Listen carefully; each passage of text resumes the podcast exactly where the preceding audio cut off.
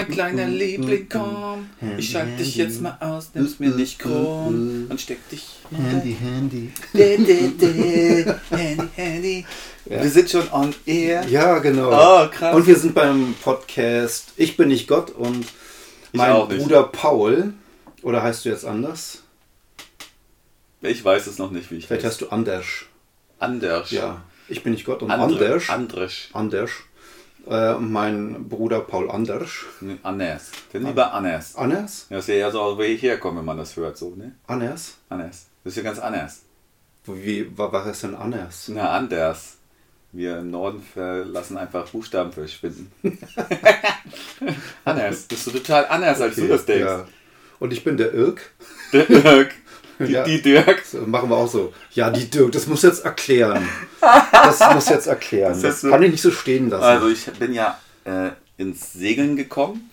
Also wir haben uns ein Segelboot gekauft, meine Frau und ich, und ich bin jetzt auch dazu gekommen äh, zu segeln. Und da gibt es einen Bestandteil dieses Bootes, das heißt die Dirk.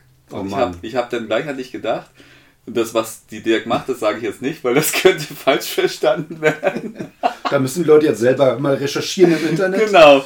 Ich hab, da gibt es eine bestimmte Wortwahl, die meine Frau gebraucht hat, die fand ich äh, Urst lustig. Urst sage ich nie, das ist glaube ich so was Schweizerisches. Und musste das dann gleich die Dirk schicken, also dem Dirk schicken. Und fand das sehr witzig. Na super, jetzt Auf jeden Fall, also ist einfach, hier, ja. eigentlich ist es nur eine, eine Leine auf dem Boot.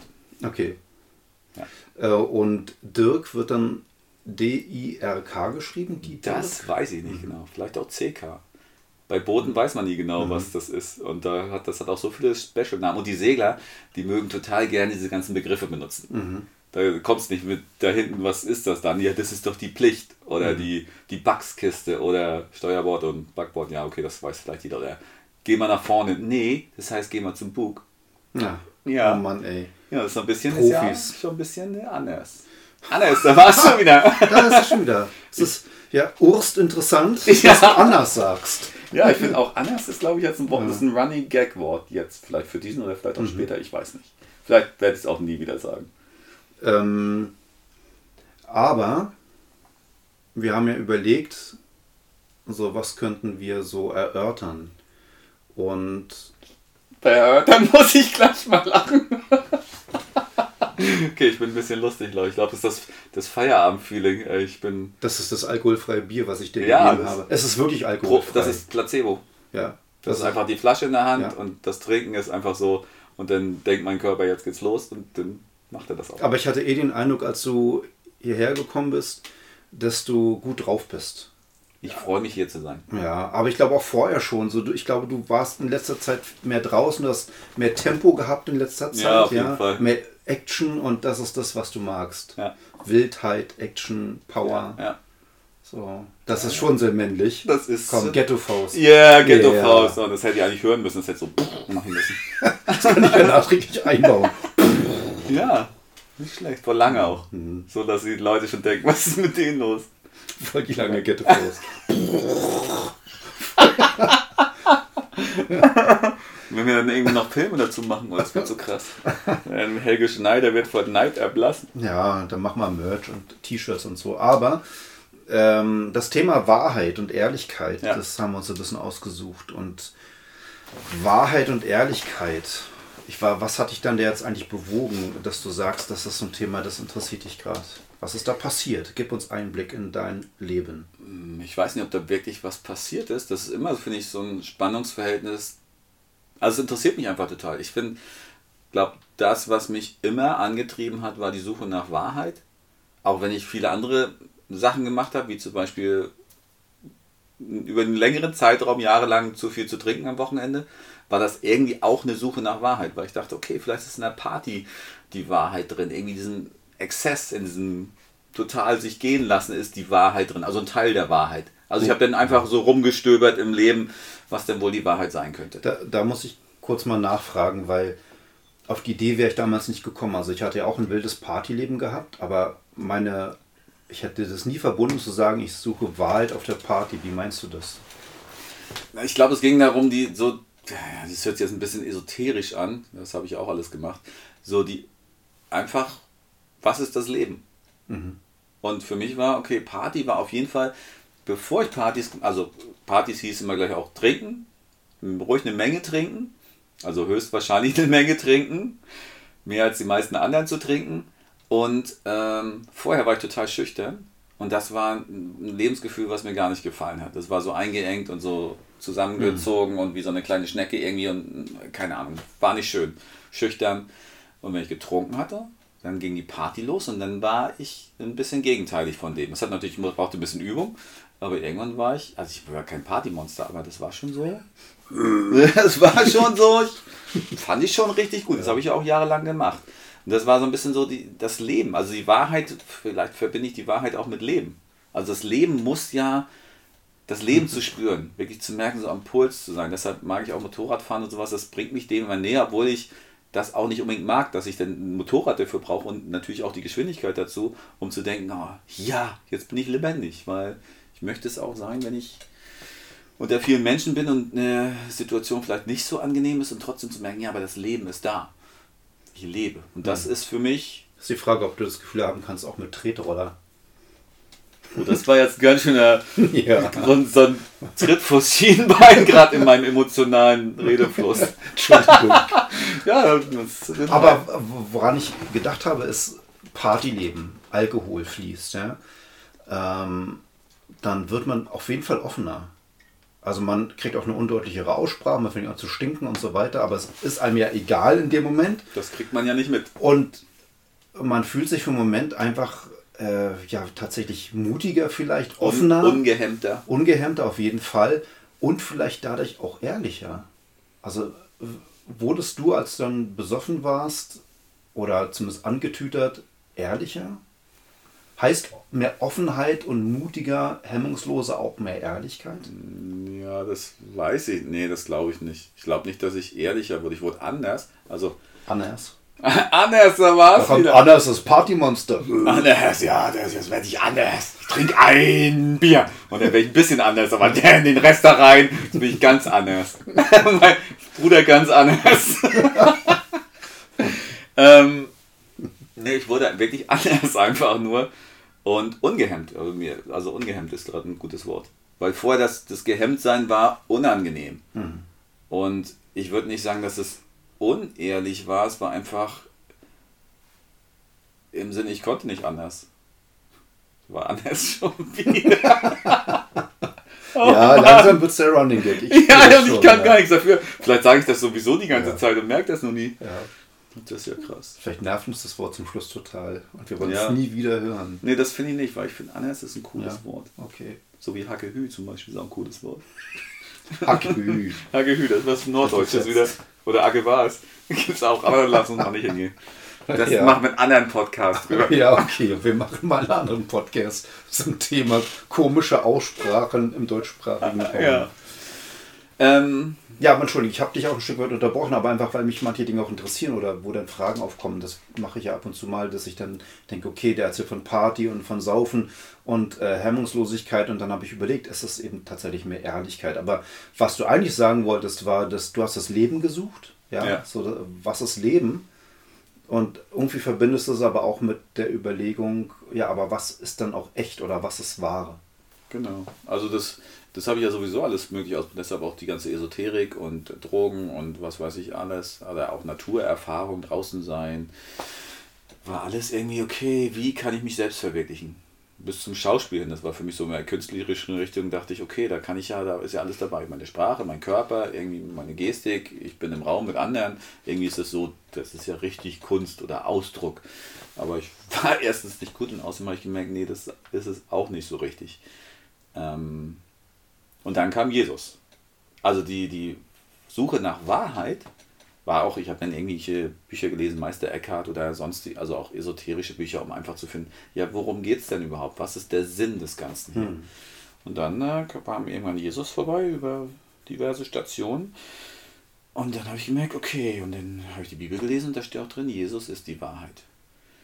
Und jetzt ist für mich, nachdem ich jahrelang Christ bin und das auch versuche zu leben oder auch lebe, beides, die Frage, okay, wie, wie setze ich diese Wahrheit um oder wie, lässt, wie setzt sich diese Wahrheit in mein Leben um? Was, was muss ich dazu tun? Was ist mein Anteil daran, äh, diese Wahrheit darzustellen? Für mich geht es mhm. auch darum, dass ich natürlich wahr werde durch Jesus. Jesus ist die Wahrheit, der Weg, die Wahrheit und das Leben. Und das ist ja, da ist das, das Leben auch wieder drin. Mhm. Also da, da ist ein Weg drin. Ich will gerne den Weg finden. Ja, wo soll ich eigentlich längs gehen? Was ist, was ist für mich der richtige Weg?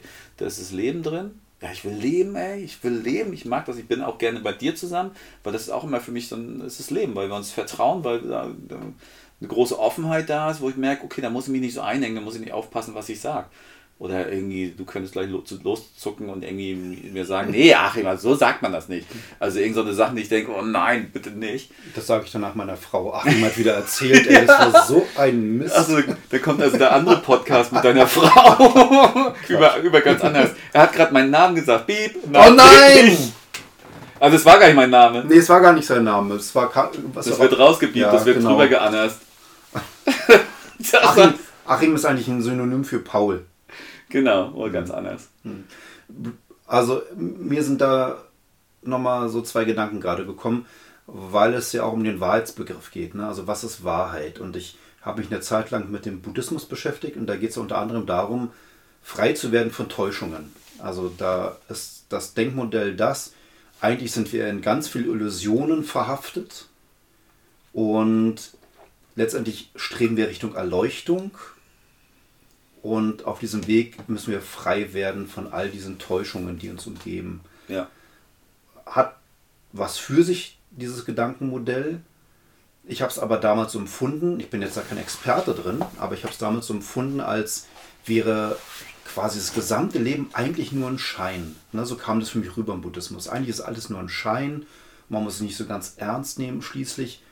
Hauptsache du meditierst viel, befolgst den edlen achtfachen Pfad, damit du irgendwann vielleicht im Nirvana bist, ja, oder diese Erleuchtung halt kriegst und dann, dann erkennst du alles richtig.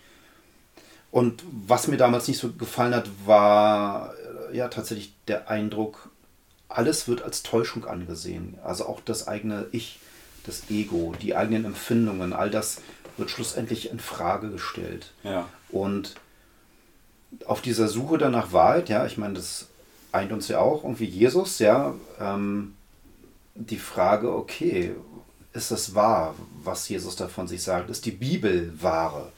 Ist das echt oder ist das auch ein Märchen? Ist die Bibel ein Märchenbuch? Sind die Geschichten über Jesus ausgedacht? Sind das nur Legenden? Wird ja manchmal auch gesagt, ja, es ist so ein bisschen wie stille Postspielen gewesen, dass man sagt, ah, ich habe eine Story erlebt mit Jesus, ich erzähle die weiter, der erzählt es weiter und so weiter und so fort. Und zum Schluss kommt irgendwas Legendenhaftes rüber, aber nicht mehr die Originalstory mit Jesus. Und das dann, was einige sagen, die Bibel, die wir lesen, ist es ja eigentlich ein Märchenbuch, ne? weil sie es mit stiller Post vergleichen. Was man dann auch zugespitzt sagen könnte, dann ist es ja eigentlich Lüge. Also das, was wir in der Bibel lesen, ist dann eigentlich Lüge.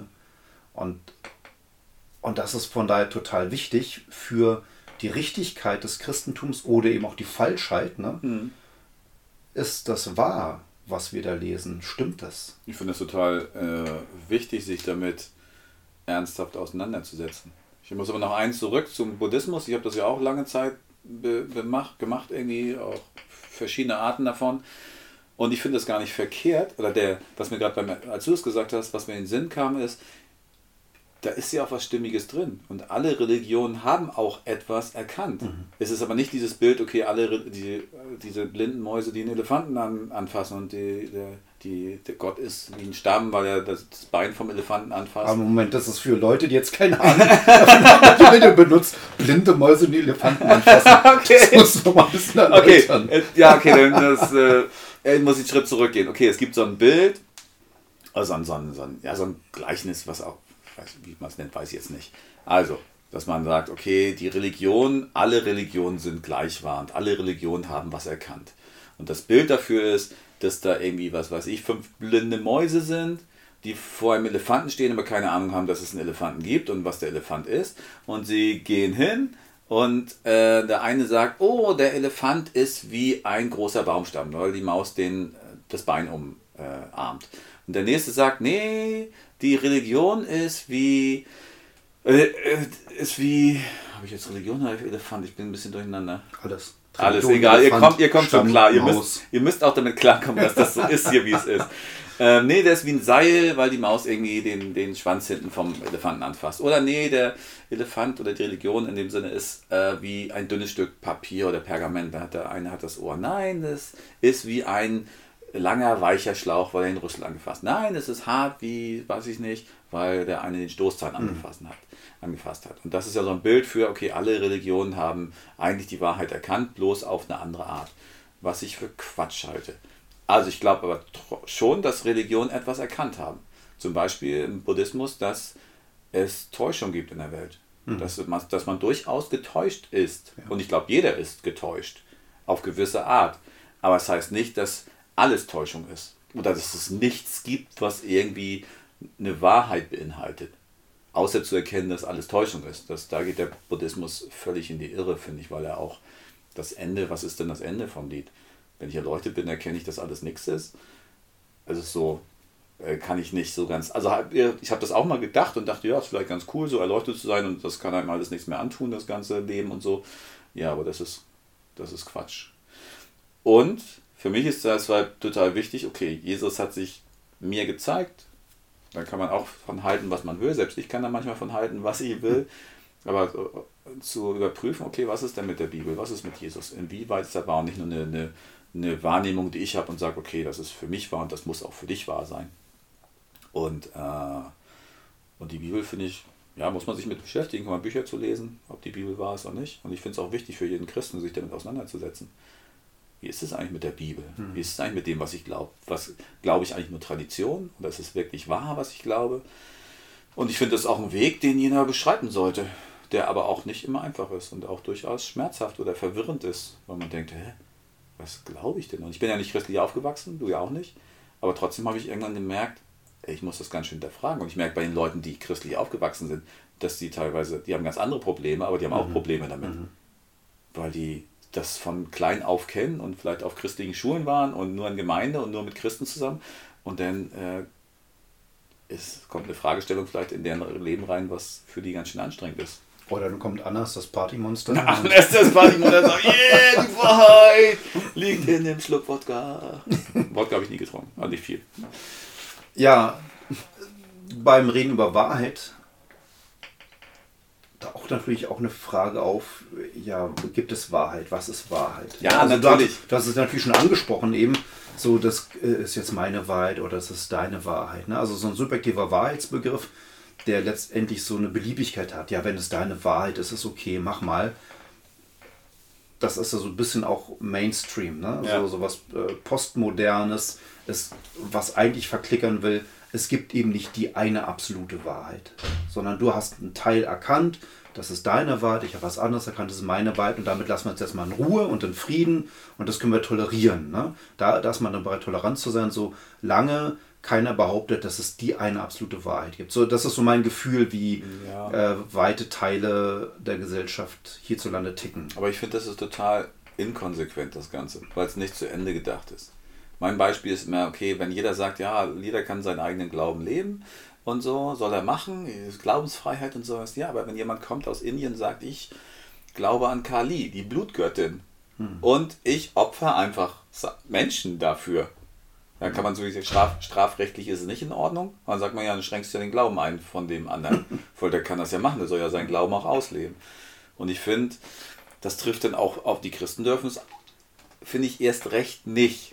Dürfen nicht sagen, dass Jesus der einzige Weg ist. Der Weg. Also nicht ein Weg, sondern der Weg ist. Weil dann ist es sofort intolerant. Aber Toleranz bedeutet ja nicht, alles ist beliebig möglich, sondern Toleranz aus dem technischen Begriff kommt, dass, dass gewisse Bauteile eine gewisse Toleranz haben dürfen, in der sie hergestellt werden, aber sie dürfen nicht beliebig irgendwie sein. Und ich finde schon, dass, äh, dass dieser Begriff Toleranz da ganz schön gedehnt wird und irgendwie auch ja, dass die ganzen Begriffe auch durcheinandergewirbelt werden. Das nervt mich voll, weil man kann so schlecht ehrliche, fruchtbare Diskussionen führen oder Gespräche, weil die Begrifflichkeiten alle total anders belegt sind. Eigentlich müsste man erstmal anders belegt. Eigentlich müsste man erstmal sich drunten hinsetzen und sagen, komm, wir schreiben einen gemeinsamen Duden für unser Gespräch jetzt, um die ganzen Begriffe immer mhm. zu klären. Und ich glaube, das ist auch nötig.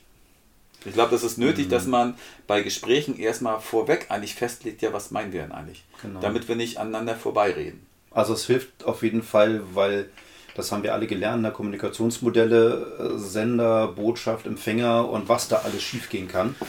Und dass wir eigentlich davon ausgehen müssen, in der Kommunikation uns ständig misszuverstehen, weil ich Begriffe mitunter ganz anders fülle. Äh, wir haben keine Probleme damit, wenn ich sage, du sitzt auf dem Stuhl. Ich glaube, da müssen wir nicht diskutieren. Das ist jetzt irgendwie ja, ein sesselhafter Stuhl, der kann sich drehen und der, ja, also schon noch anders als ein Korbsessel, der ständig knatscht. Aber es ist ein Stuhl. Ja, da müssen wir nicht lange erörtern. Schwieriger wird es dann eben bei solchen Vorstellungen wie Wahrheit. Ja, was ist dann Wahrheit? Ja. Ähm, Jeder hat seine eigene Wahrheit. Gibt es ja. eine grundgültige, endgültige Wahrheit, grundlegend, die für jeden gilt? Also ich habe mal bei so einem Apologeten, ja, so jemanden, der sich Gedanken gemacht hat, wie kann ich das Christentum mit meinem Verstand erklären und auch äh, in Diskussionen rechtfertigen. Ähm, und der hat sich auch über diesen Wahrheitsbegriff Gedanken gemacht. Ein fettes Buch geschrieben über christliche Apologetik, fand ich damals sehr hilfreich, weil ich eher dann so Kopfmensch bin und dann auch Argumentationsfutter brauche, um Dinge zu verstehen. Und der hat eben, eben mehr zum Schluss des Buches hin sich mit diesem Wahrheitsbegriff auseinandergesetzt und ich kann das nicht referieren. Mir fällt es einfach nicht mehr ein an der Stelle. Ich kann dazu nichts Sinnvolles sagen, ja. außer das Kleine vielleicht, dass er da aufzeigen wollte. Ähm, A, ist ungleich b.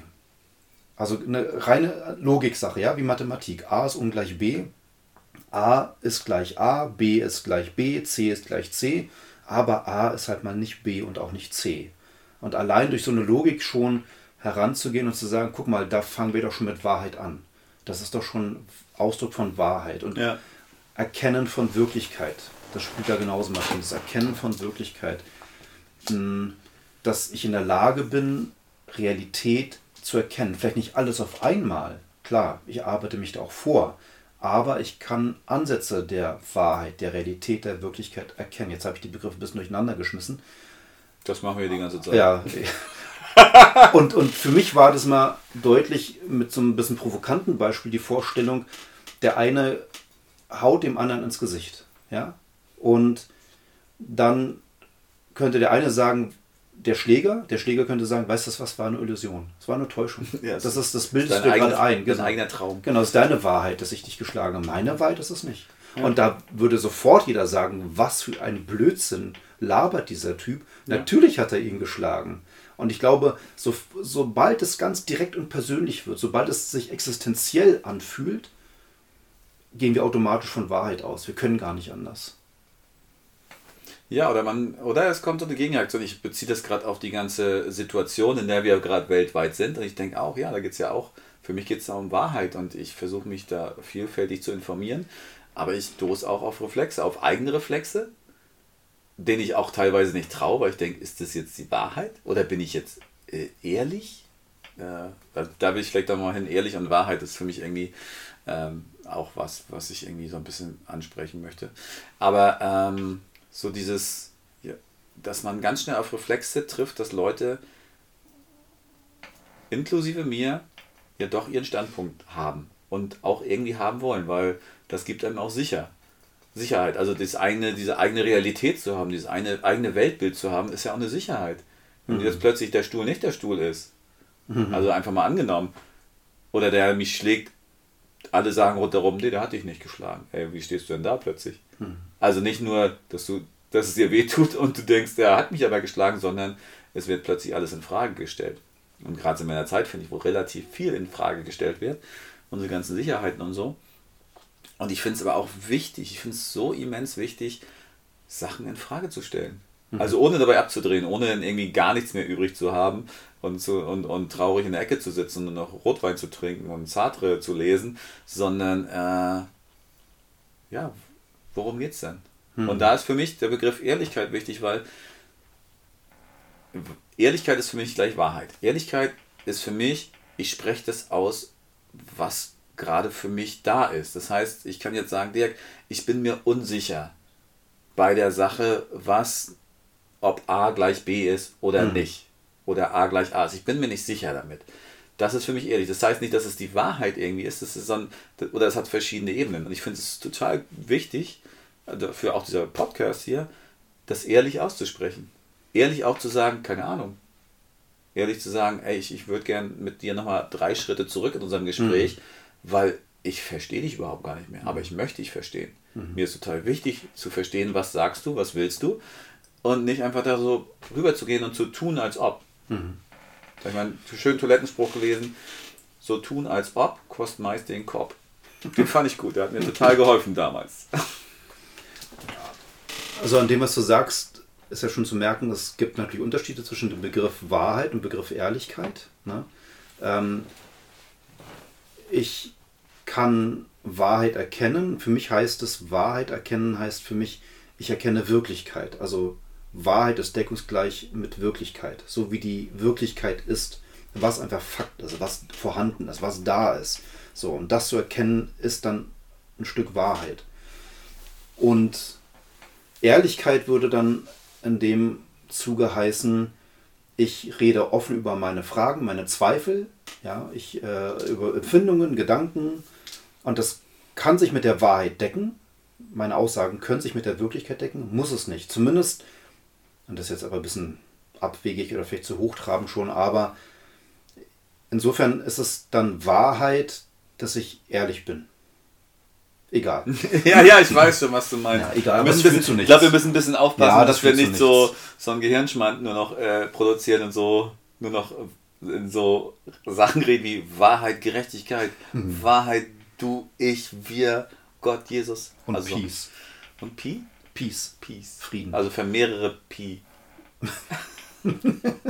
okay, äh, wir müssen ganz schön die Kurve kriegen. Ich glaube, das wird jetzt wirklich zu abschüssig. Wahrheit. Wahrheit. Also und was, was, ich nehme die Bibel und sage, lest da, ich glaube, was ist das, Johannes 4,16 oder so? 14,6? Mit jo ich bin der Weg, die Wahrheit. Genau, 14,6. Mhm. War ich ja gar nicht so schlecht. Ja. Ähm, der Weg, die Wahrheit und das Leben. Jesus sagt, er ist die Wahrheit. Mhm. Ist, Jesus ist eine Person. Und diese Person ist die Wahrheit.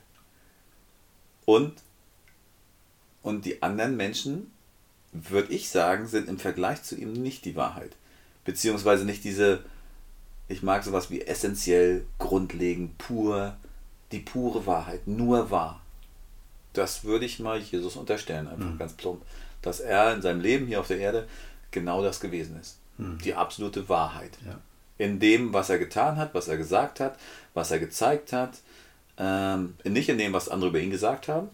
Die haben sich eher an ihm gerieben. Manche haben reflexartig gesagt, nee, du bist die Lüge, weil sie das nicht ausgehalten haben, weil er sie total in Frage gestellt hat. Und andere Leute haben es vorab abgefeiert und haben gesagt, die Frau, die Frau am Jakobsbrunnen irgendwie, die ja eigentlich von ihm ertappt worden ist, du hast fünf Männer gehabt, tralala, alles Mögliche. Und sie sagt nachher, wow, ich habe ihn kennengelernt. Rennt in die Stadt, ist mhm. Evangelistin geworden plötzlich und sagt, wow, wie gut. Obwohl er ihr gesagt hat, auf den Kopf zu, das ist übrigens die Wahrheit. Mhm. Und sie war so erstaunt davon, dass einer die Wahrheit sagen konnte. Und ich glaube, ich glaube, das ist gar nicht stellen wir uns mal selbst die Situation vor, wir sind am Brunnen, haben irgendwelchen Müll gemacht, gehen zum Brunnen nur hin, was so ein bisschen aus biblischen Kontext ist, dass die Frau eigentlich die anderen Leute auch von ihr wussten, dass sie so und so gelebt hat und die sie alle nicht mochten und sie hat sich ein bisschen rausgezogen aus der Gemeinschaft und jetzt kommt da einer und sagt ihr das auf den Kopf zu. Wie, sie lebt oder wie sie, lebt. gelebt hat. Ja. Genau. Und sie freut sich drüber. Mhm. Sie findet das richtig, also sie geht voll drauf ab. So dieses, auch diese innere Haltung haben, das vielleicht auch ehrlich, diese innere Haltung zu haben, ja, wenn die Wahrheit mir begegnet, dann möchte ich sie bejahen und mich darüber freuen. Auch wenn es mir schwerfällt, weißt du, auch wenn die Wahrheit mir sagt, Achim, du machst in deinem Leben gewisse Sachen, du hast eine Steuerhinterziehung gemacht. Endlich sagt es mir jemand, ey, endlich weiß, vielleicht erstmal weiß ich vielleicht gar nicht, was ich falsch mache. Oder wenn ich es bewusst falsch mache, dass derjenige mir auch zu verstehen gibt, ja, damit musst du aufhören und es gibt eine Möglichkeit, damit aufzuhören anstatt mich einfach in dieser Lüge leben zu lassen, dass es vielleicht in Ordnung wäre, weil alle anderen das auch machen. Hm.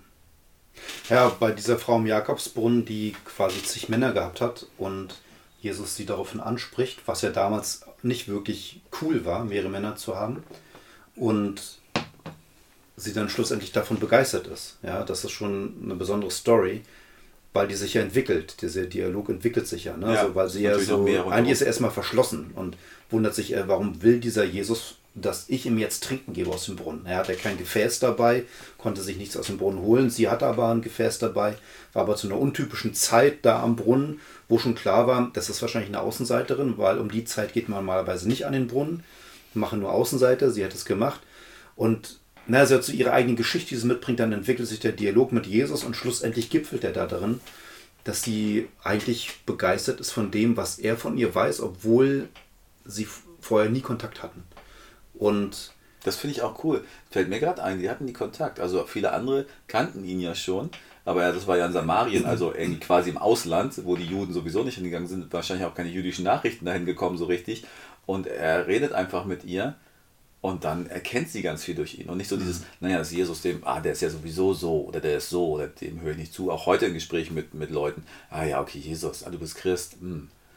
Also vielleicht auch gar nicht so, weißt du, Jesus hat ja auch nicht gesagt, ich bin der Jesus, weißt du, ich werd, alle werden nachher Christen sein, weil ich da gewesen bin, sondern äh, auch für uns als, als Aufforderung, ehrlich zu sein mit den Leuten. Hm. Hm. Ich möchte auch nochmal einen Schritt zurück. Und zwar ja. hattest du Johannes 14,6 angesprochen, wo Jesus sagt, ich bin der Weg, die Weite und das Leben. Und irgendwie dann geht es ja so weiter. Niemand kommt zum Vater als nur durch mich. Also zu Gott nur durch Jesus. Und das hat mich erinnert an eine kleine Begebenheit. Da war ich mal bei so einem interreligiösen Dialog eingeladen. Da waren Imam da, dann jemand von der katholischen Kirche, jemand von der evangelischen Kirche und dann halt ich. Ich war damals in der Freikirche und ähm, dann ging es halt darum, so, dass jeder so ein bisschen von seinem Glauben erzählt. Ja, und ich habe halt auf diese Textstelle Bezug genommen, auf Johannes 14,6. und, ähm, Guter Einstieg für so ein Gespräch. Ja, habe dann auch gesagt. und tschüss. Ich glaube, ich wurde nie wieder eingeladen. Ja, seltsam. Das Inter wurde hier gestrichen. Und es war wirklich auch, ich bin wirklich nie wieder eingeladen. Inter ohne. Dirk. Ja. Und dann habe ich gesagt. Ich finde es übrigens gut, dass Dirk das gemacht hat. ja, ich war da ein bisschen freakig vielleicht. Aber ähm, es war mir wichtig, weil ich den Eindruck hatte, interreligiöser Dialog bedeutet ja manchmal auch so wischiwaschi. Ne? Also so, Hauptsache wir haben uns alle lieb. Und das finde ich auch wichtig, sich lieb zu haben. Ja? Egal wie jemand glaubt, ob man Moslem ist, Atheist ist, ich möchte für den Menschen sein. So, ich bin ja nicht gegen den Menschen. Aber was mir am interreligiösen Dialog mitunter nicht gefällt, ist so zu tun, als wäre das jetzt doch, wie du meintest, die blinden Mäuse und der Elefant, als wäre das doch alles der gleiche Gott und als wäre es alles die gleiche Wahrheit und, und ich mir dann die Glaubensgrundlagen angucke, den Koran oder im Buddhismus was oder wie auch immer und denke, nee, das ist nicht alles gleich. Es gibt Parallelen, es gibt Ähnlichkeiten, ja. es gibt ein paar Punkte, da kann ich sagen, genauso sehe ich das als Christ auch, ja, Amen dazu. Aber es gibt auch einfach mal viele Unterschiede, wo für mich ein völlig anderes Gottesbild rüberkommt. Ja. Und das ist für mich dann schon entscheidend. Und deshalb war mir das wichtig, bei diesem interreligiösen Dialog zu sagen, ähm, Jesus sagt, ich bin der Weg, die Wahrheit und das Leben. Und im Altgriechischen, Altgriechischen steht da Ego, Eimi. Und Ego kennt man ja, ne? es ist Ego, ich. Und Eimi ist nochmal Ich bin. Also er sagt Ich, ich, ich bin. bin. Das ist also ein bisschen betonen, um klar zu machen, ich alleine bin es. Ich ja. bin die yeah. Wahrheit. Ja, und das ist schon provokant. Aber das ist doch das, was wir eigentlich auch brauchen. Dieses ganze Wischiwaschi und diverse Wahrheiten gibt es da und alles ist gleich, gleichgültig. alles ist gleich, deshalb sind alle auch mhm. gleichgültig. ähm, dass das, dass das, äh, habe ich geklaut gerade aus einer Sache, die ich gestern gehört habe. Aber klingt total gut. Ja, aber war das ein bisschen, fand ich auch so ein bisschen lahm, so, weil ich das einfach glaube. Aber dieses, also ich war so froh, als ich dann endlich die Wahrheit hatte, weil ich dachte, ja, darauf kann ich mich verlassen, darauf kann ich bauen und dabei bin ich immer geblieben und ich werde immer dabei bleiben. Ich werde immer dabei bleiben, das weiß ich und trotzdem hinterfrage ich es auch. Hm. Ich hinterfrage mich, ich hinterfrage mein Verständnis, ich hinterfrage auch ich hinterfrage jetzt nicht total die Bibel und sage, das habe ich gemacht. Aber jetzt nicht mehr so, ach, jedes Mal muss ich mir selber beweisen, dass die Bibel ist. Nee, das ist einfach für mich jetzt ein Fakt. Und Jesus ist die Wahrheit, das ist für mich auch ein Fakt. Weil ich kann es auch nicht jedes Mal wieder, also dann komme ich auch nirgendwo hin. Außerdem ist es jetzt mein, das ist der Eckstein, auf dem ich stehe, das Fundament, auf dem ich stehe. Jesus ist mein Fels, auf dem ich stehe. Fertig. Das ist so, das bleibt so. Und von da aus möchte ich gerne agieren, mehr und mehr. Und was heißt das für dich, dass Jesus die Wahrheit ist? Was bedeutet das? Das ist der totale Ausschluss von anderen Wahrheiten. Das heißt für mich auch im Sinne von Religion, wobei für mich mein, ich bin ein Glaub, Glaubender, ich bin kein religiöser Mensch, ich versuche es immer weniger zu sein. ist es trotzdem Ausschluss äh, in Gesprächen. Ich bin natürlich trotzdem, versuche ich vorsichtig sein und, zu sein und einladen in Gespräch mit anderen Leuten. Aber wenn sie mich auf den Punkt bringen oder ich denke, jetzt ist der Punkt dran, dann sage ich ja, aber Jesus ist allein die Wahrheit. Ich habe das mal mir auch überlegt, wenn, wenn es den Leuten alle, die jetzt Religion betreiben, wirklich um ihren Gott geht, dann ist es total inkonsequent und eigentlich gegen ihren Gott, wenn sie das Gottesbild der anderen einfach stehen lassen. Weil das funktioniert ja nicht. Denn wenn sie jetzt interreligiöser ähm, Dialog, wir setzen uns alle zusammen und einigen uns auf den kleinsten gemeinsamen Nenner. Was immer das ist. Ja, es gibt einen Gott und der hat die Welt geschaffen und er ist allmächtig und allwissend und das war's, so ungefähr. Das ist total, wenn ich dann, jeder hat sein einiges heiliges Buch, wo noch viel mehr Sachen drinstehen, aber die sind nicht kompatibel mit den anderen heiligen Büchern. Das heißt, der Mensch beschneidet Gott. Der Mensch schneidet gewisse Sachen von seinem eigenen Gott weg, um mit den anderen Menschen klarzukommen. Das ist total gegen Gott. Also das hm. ist ja gar keine Ehrfurcht vor Gott, weil man einfach sagt, nee, ich beschneide den jetzt einfach. Das ist mal. nicht konsequent. Hm. Gott beschneidet uns, aber wir beschneiden nicht den Menschen. Äh, den, den, wir beschneiden nicht Gott. Wir hm. machen, wir, sonst machen wir ihn klein, sonst machen wir so Hosentaschengott und sagen, ja, das, das ist wie Götzendienst. Das ist das, was, was im Alten Testament auch ganz oft steht macht keinen Götzendienst. Ihr sollt euch nicht eigene Götzen mhm. basteln, die ihr eigentlich doch irgendwie unter Kontrolle habt und so tut, als ob ihr denen dient. Also so bei der Frage, was heißt das, dass Jesus die Wahrheit ist, da sagst du, okay, das ist das erste Mal ein Ausschluss von anderen sogenannten Wahrheiten oder Aussagen. Mhm. Also andere Religionen, vielleicht andere Philosophien, die möglicherweise ein Stück Wahrheit intus haben. Ja, die sind ja nicht nur falsch oder so, ja. sondern da gibt es auch Wahrheit drin, aber eben nicht die gesamte Wahrheit, sondern die gesamte Wahrheit ist bei Jesus. Ja. So sagen wir als Christen. Und was heißt das positiv überlegt? Was heißt es, dass Jesus die Wahrheit ist? Also jetzt nicht nur in Abgrenzung zu anderen, sondern auch. Ja, das ist, die, das ist für mich auch eine Frage. Also du hast gerade mal von Realität und Fakten gesprochen. Und es ist, also ich bin mir gar nicht mehr mal sicher, ob das alles, ob die Realität, so diese naturwissenschaftliche Realität, ob das die Wahrheit ist, oder also ein Teil ist sicherlich irgendwie ein Teil der Wahrheit, aber was weiß ich, Gravitation ist irgendwie, gibt es eine Konstante wahrscheinlich, oder Lichtgeschwindigkeit ist eine Konstante, ist so festgelegt, oder ist, haben die Wissenschaftler herausgefunden, schneller geht nicht. Ja, aber was, wenn das gar nicht stimmt? Dann ist das ja gar keine Wahrheit, dann ist es mhm. einfach nur eine, eine Realität oder, oder so weit haben wir bis jetzt überlegen können, oder so weit sehen wir aber. Aber Jesus umfasst halt viel mehr und ich denke auch er als Person. Wir als Christen oder Christentum als Religion neigt ja auch dazu zu sagen, ja, das darfst du, das darfst du nicht. Also gewisse Regeln aufzustellen. Und manche Regeln sind, glaube ich, konform mit der Wahrheit und manches ist einfach Tradition. Die haben sich die Menschen ausgedacht, weil sie denken, dass Gott so und so wäre. Also ähm, ganz kurz eingeschoben, du machst einen Unterschied zwischen ähm, Christentum als Religion ja. Ja, und Christsein als, als Mensch. Als, als Mensch, als ja. Jesus-Nachfolger. Also ich mache einfach so ein, ich hab, dieser Unterschied ist wahrscheinlich die, das, also der Mensch und das System. Und ich finde, ich möchte möglichst wenig System aus dem machen, was ich lese. Was ich, Jesus mehr als Person zu, zu sehen und nicht so ein, so ein Regelsystem draus zu machen, mhm. zu sagen, ja, okay, wenn du Jesus nachfolgst, heißt es Doppelpunkt da haben wir auch die Schwierigkeiten zwischen den ganzen dem, den Nominalfrömmigkeitsstilen, dass die dann sagen, ja, aber für uns ist das so, ja, für uns ist das aber Jesus aber so und unser Jesus ist so und der Heilige Geist ist so. Nee, das gibt es noch und Wunder passieren und Wunder passieren nicht mehr. Und nur wenn Gottes will, nein, ich kann auch Wunder vollbringen, weil Gott mir die Möglichkeit gegeben hat. So ganz viel Zeugs, wo man denkt, ja, ganz viele verschiedene Traditionen, die ja zusammenkommen. Also Religion ähm, heißt für dich, das ist ein, im Grunde ein Regelsystem. Religion ist ein ja, Regelsystem. Genau. Das steht im Vordergrund. Ja, Mensch, wie kann ich ein guter Christ sein? Wann bin ich ein schlechter Christ und sowas? Und du sagst, eben das will ich nicht und das sehe ich bei Jesus auch nicht, sondern für dich geht es um die Beziehung. Das genau. geht nicht um Regelwerk, es geht um Beziehung zu Gott, zu genau. Jesus Christus. Genau, ihn wirklich zu kennen. Hm. Was immer das auch bedeutet. Ich weiß nicht, was es wirklich bedeutet, wirklich Jesus zu. Das ist jetzt ehrlich gerade. Ich hm. weiß nicht, was es bedeutet. Ich kenne ab und zu meine ich ihn zu erkennen oder ihm nahe zu sein. Aber so dieses Kennen ist, und er sagt, in der Bibel sagt er, wenn du mich nicht kennst, dann kannst du so viel Herr, Herr sagen, dann kenne ich dich nicht. Dann habe ich mit dir nichts zu tun. Ach, hm. oh, krasse Stelle. Was, was mache ich draus? Okay, was ich dann tue ist, Jesus, hilf mir bitte.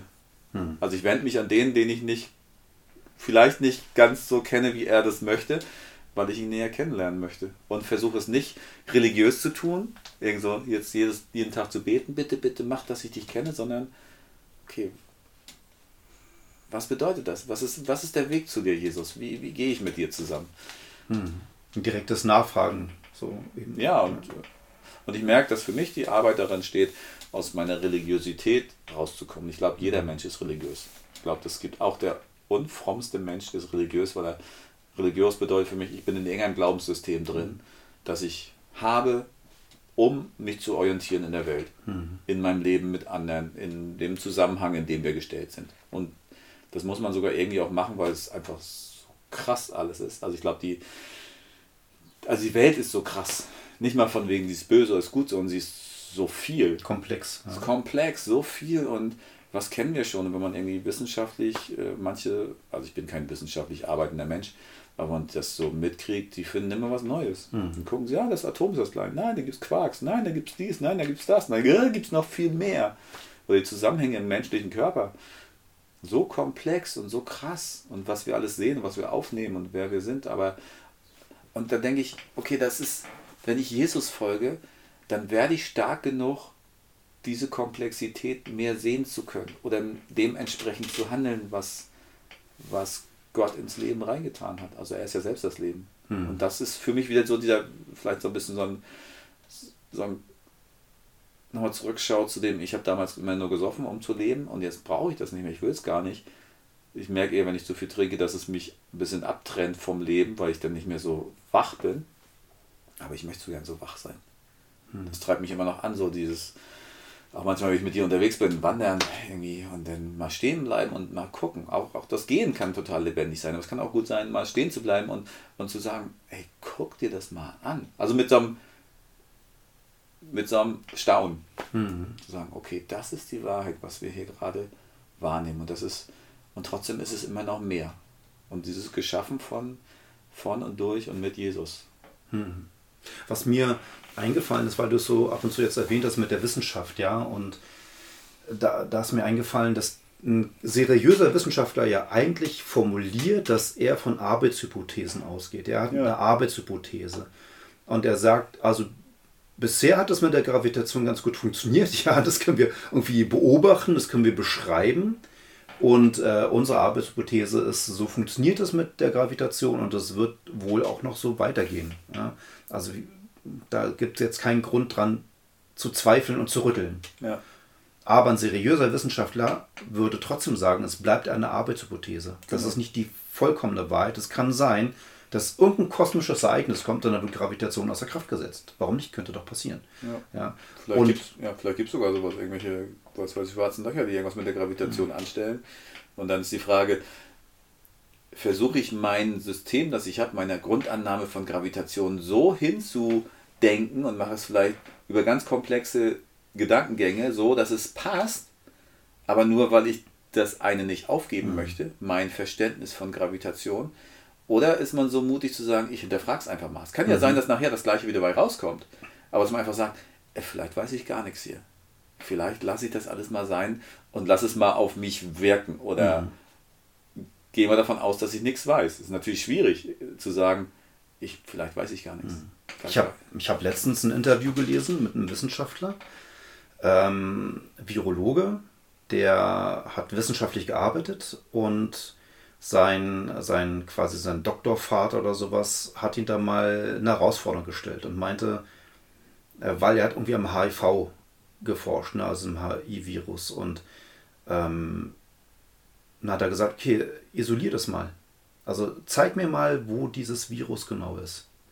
Und dann hat der Typ, dieser Wissenschaftler, damit viel Zeit zugebracht, dieses Virus entdecken zu wollen. Der konnte es nicht. Er hat gesagt, ich kann dir Gedankenmodelle geben. Hm. Ich kann dir sagen, das ist das Gedankenmodell vom Virus und wenn ich jetzt das und das im Experiment mache, dann ist das der Beleg für die Existenz des Virus, aber er konnte das Virus selber nicht isolieren. Und das hat sein Gedank, also sein, sein völliges Gedankensystem, was er bis dahin gelernt hat im Studium, völlig über Bord geworfen.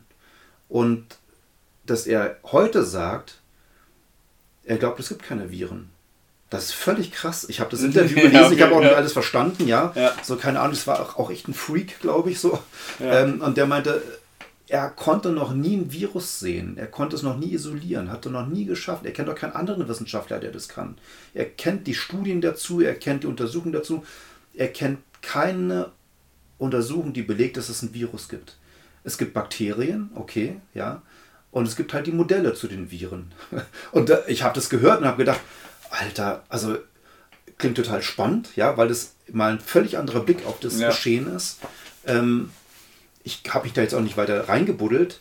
Das, ich habe nur gedacht, ja, aber genau so müssen Wissenschaftler doch rangehen, mit Arbeitshypothesen. Also diese Bereitschaft, was du auch gerade meintest, ist hinterfragen, mhm. die Bereitschaft, auch mein bisheriges Weltsystem mal in Frage zu stellen, mal innehalten, wie bei einer Wanderung, mal stehen bleiben, gucken, wo stehe ich eigentlich, passen die Parameter noch. Ja. Und das wäre ehrlich, ne? das wäre dann ehrlich, damit ich die Wahrheit entdecken kann oder mehr von der Wahrheit entdecken kann. Immer wieder auch dieses Innehalten, prüfen, schauen, auch mal das eigene Denksystem in Frage stellen können. Interessant ist gerade, ich denke gerade an die, die es eventuell jetzt hören. In der heutigen Zeit ist man mit so einer Aussage, wie du triffst, ist man ganz schnell in irgendeine Ecke gestellt man hört daraus, du beschäftigst dich damit, du hörst sowas und du äh, stellst diese Idee jetzt einfach in den Raum mhm. für den Hörer. Und ich finde es so cool, weil das ist genau das, Wahrheit und Ehrlichkeit. Mhm. Das ist ehrlich, dass du das gehört hast. Das ist ehrlich, dass du dich damit beschäftigst. Du sagst auch, du verstehst nicht alles davon. Du sagst auch, das ist ein Freak. Aber ehrlich wäre doch, und auf der Suche nach der Wahrheit ist, okay, ich lasse das mal auf mich wirken, auch als, als die Zuhörer jetzt oder als ich. Also ich habe dieses Gedankenmodell auch schon mal gehört, ich habe es auch ein bisschen nachvoll, also habe das irgendwie in meinen Weltkosmos so ein bisschen gedacht, okay, was macht das eigentlich? Und vielleicht gibt es die wirklich nicht, vielleicht sind das ganz andere Zusammenhänge. Kann ja sein, ist auch gar nicht schlimm. Schlimm ist daran, wenn man sich das nicht anguckt und einfach darauf beharrt, nein, das war schon immer so. Hm. Ich meine, und da kann man so blöde Sachen nehmen wie die Welt ist eine Scheibe. Also, manche denken, na wieder habe ich da neues auch mit auseinandergesetzt, eine Doku gesehen über die Welt ist eine Scheibe, dachte ich, gucke ich mir an. Ich fand das jetzt, das Gedankenmodell von denen jetzt auch nicht so schlüssig, weil die gesagt haben, das ist eine Scheibe und am Rand ist ein großer Eiswal, der das alles zusammenhält, das Wasser. Da dachte ich, okay. Ein Eiswal? Nein, Wall. Ah, Wall, okay. Eine Eismauer. Da dachte ich, okay. Aber warum reden wir nicht mehr über die Eismauer? Und wo die herkommt und wer die gemacht hat? Da dachte ich, okay, das fand ich ein bisschen krass. Aber ich habe mich damit auseinandergesetzt. Mhm. Aber damals haben sie sich damit auseinandergesetzt, okay, das, die Erde war für die eine Scheibe und irgendwann hat gesagt, nee, das ist rund. Und manche haben daran festgehalten, haben gesagt, ey, du spinnst doch, das bringt unser ganzes Weltbild durcheinander. Ja, genau. Mhm. Mhm. Super, ne? Mhm. Lass uns doch mal unser Weltbild durcheinander bringen. Und ich glaube, das ist mein Halt, ey, es gibt in der ganzen, in dem Ganzen gibt es einen, der nicht veränderbar ist. Mhm. Da gibt es einen, der der Fels ist. Da gibt es ja. einen, der, Amen. auf dem wir bauen, der unser Fels ist. Und deswegen kann ich es auch machen. Mhm. Ich mache es nicht mit allem, weil ich äh, habe auch in der Vergangenheit schon ähm, mit meiner Psyche ein bisschen Probleme gehabt. Jetzt nicht mehr. Und äh, ganz anders. da ist er wieder. ich bin nämlich, wie viele bin ich eigentlich? Nein. Und äh, habe mich damals auch mit solchen Themen auseinandergesetzt, die durchaus mein Verstand durcheinander gebracht haben, aber es hat mich, hat mich wirklich richtig in Hoffnungslosigkeit gestürzt, mhm. weil ich kein Zentrum hatte. Jetzt mhm. habe ich mhm. eins. Mhm. Das Zentrum bin ich ich. Mhm. Das Zentrum ist in mir drin, ist der Heilige Geist. Das Zentrum kommt von Jesus.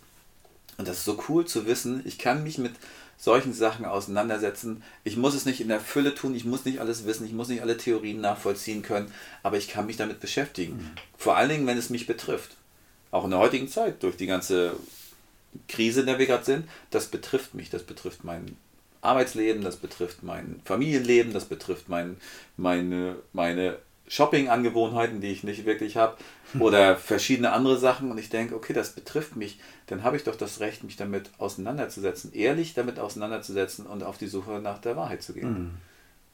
Selbst wenn andere sagen, das ist bescheuert, dass du es machst, glaub's doch einfach. Mhm. Ich denke, nee, ich, das, das, dafür bin ich irgendwie verdorben für, glaub's doch einfach. Außer, ja. außer Jesus. Ja. Da sage ich, da sagen alle, nee, Jesus, das ist so ein Quatsch. Nein, mhm. nee, da glaube ich einfach dran. ja, aber es ist ein Stück weit auch meine Prägung oder auch meine Erziehung und mein, meine Schulbildung. Ähm, also meine Erziehung war so, also so wie ich erzogen worden bin, dass mir ganz viel erklärt worden ist. Ich, also es gab relativ wenig bewusste Strafen, also auch gar keine Prügelstrafe oder so ein Zeug, ja, kein Hausarrest und so eine Sachen, sondern meine Eltern haben versucht, mir Dinge zu erklären und haben an meine Vernunft appelliert. Ja, und deswegen bin ich so geprägt, ich möchte Dinge verstehen. Mhm. Wenn ich eine Regel verstehe, jetzt auch in der Corona-Krise eine Regel verstehe und denke, ja, es macht Sinn, komme ich damit gut klar. Wenn ich aber merke, da stimmt was nicht, das finde ich unlogisch, das passt nicht, fängt es an, mich richtig zu nerven. Mhm. Ja.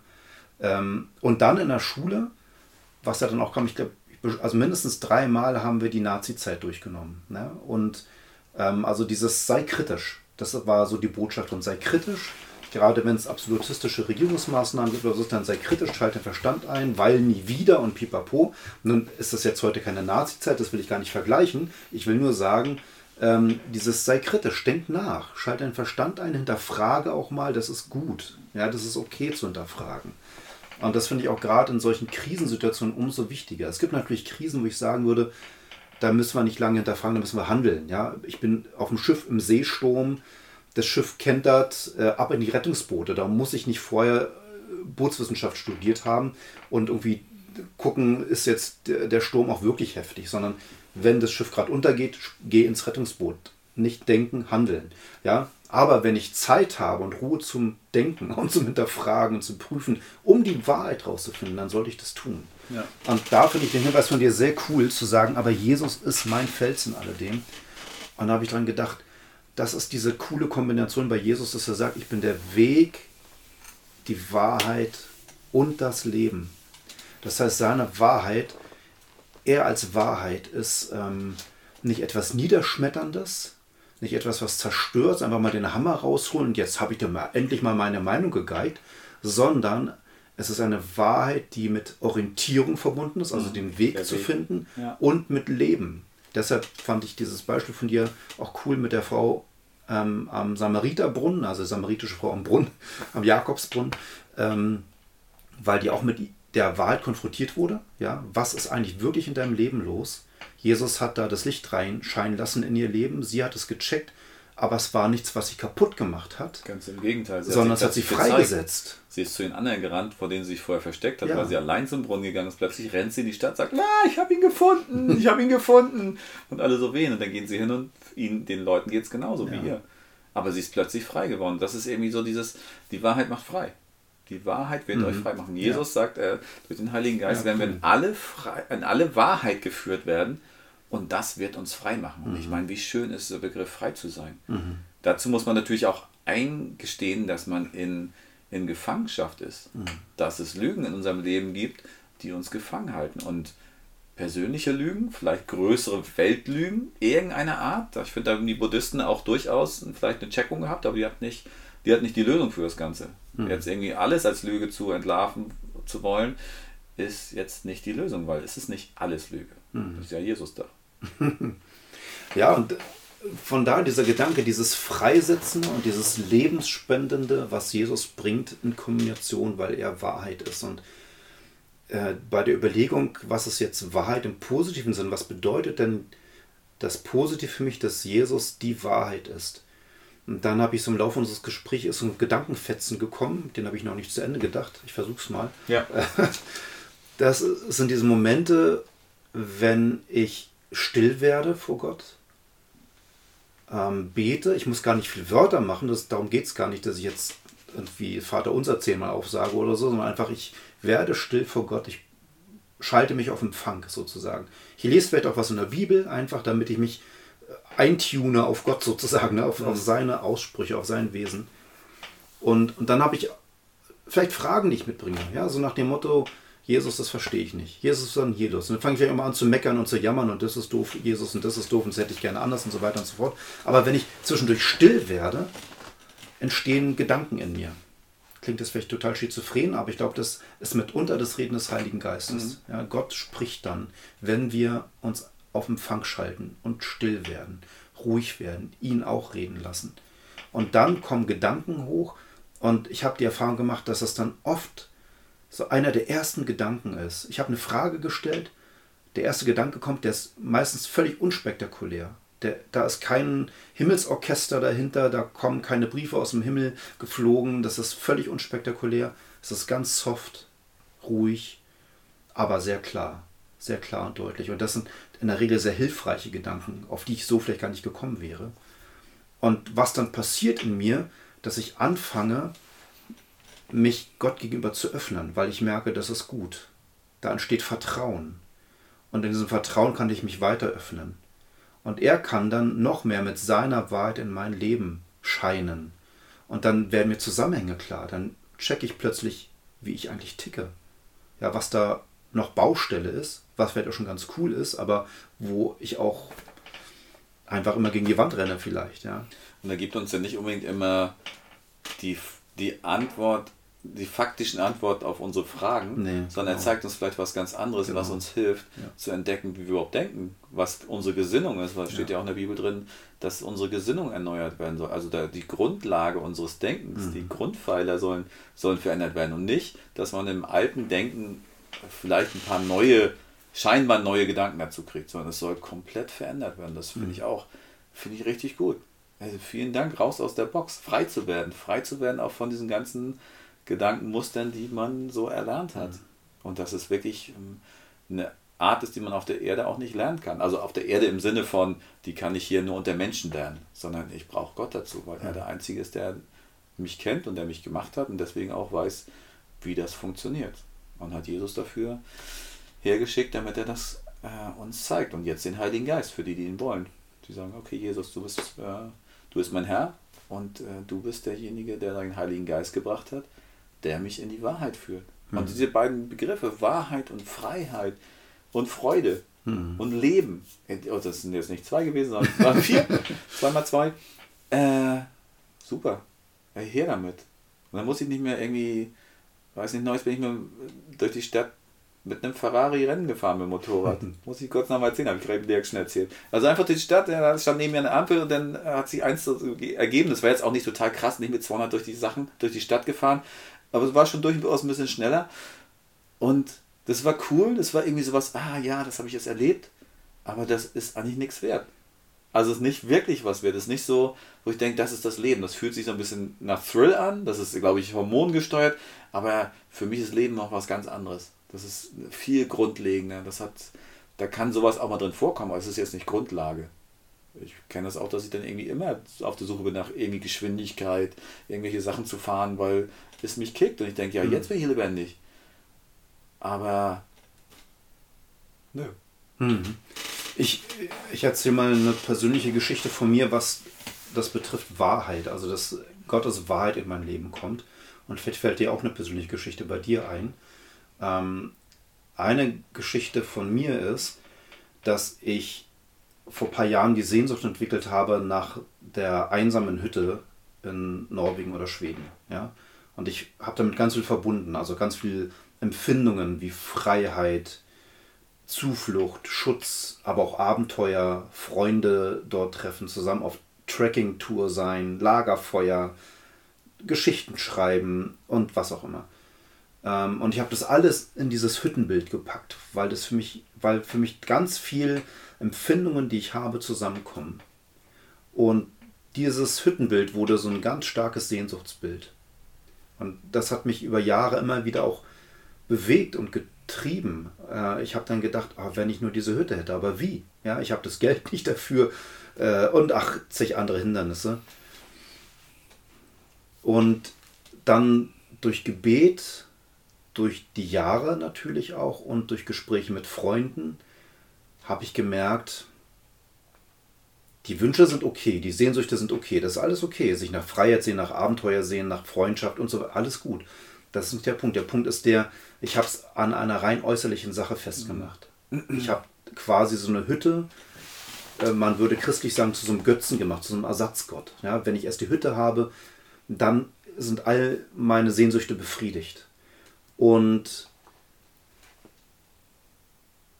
da ist dann Gottes Wahrheit reingekommen. Also erstmal zu verstehen, ich darf die Sehnsüchte haben, ja. Dann zweitens aber auch zu verstehen, Ich habe eine Hütte, die noch gar nicht existiert oder vielleicht existiert die auch schon für mich, keine Ahnung, aber auf jeden Fall habe ich sie gerade nicht. Ähm, die habe ich aber zu meinem Gott gemacht eigentlich. Mhm. Ich habe all meine Sehnsüchte darauf fokussiert und projiziert. Und dann drittens, in diesem Wahrheitsprozess, sage ich mal, festzustellen, es geht nicht zuerst um die Hütte.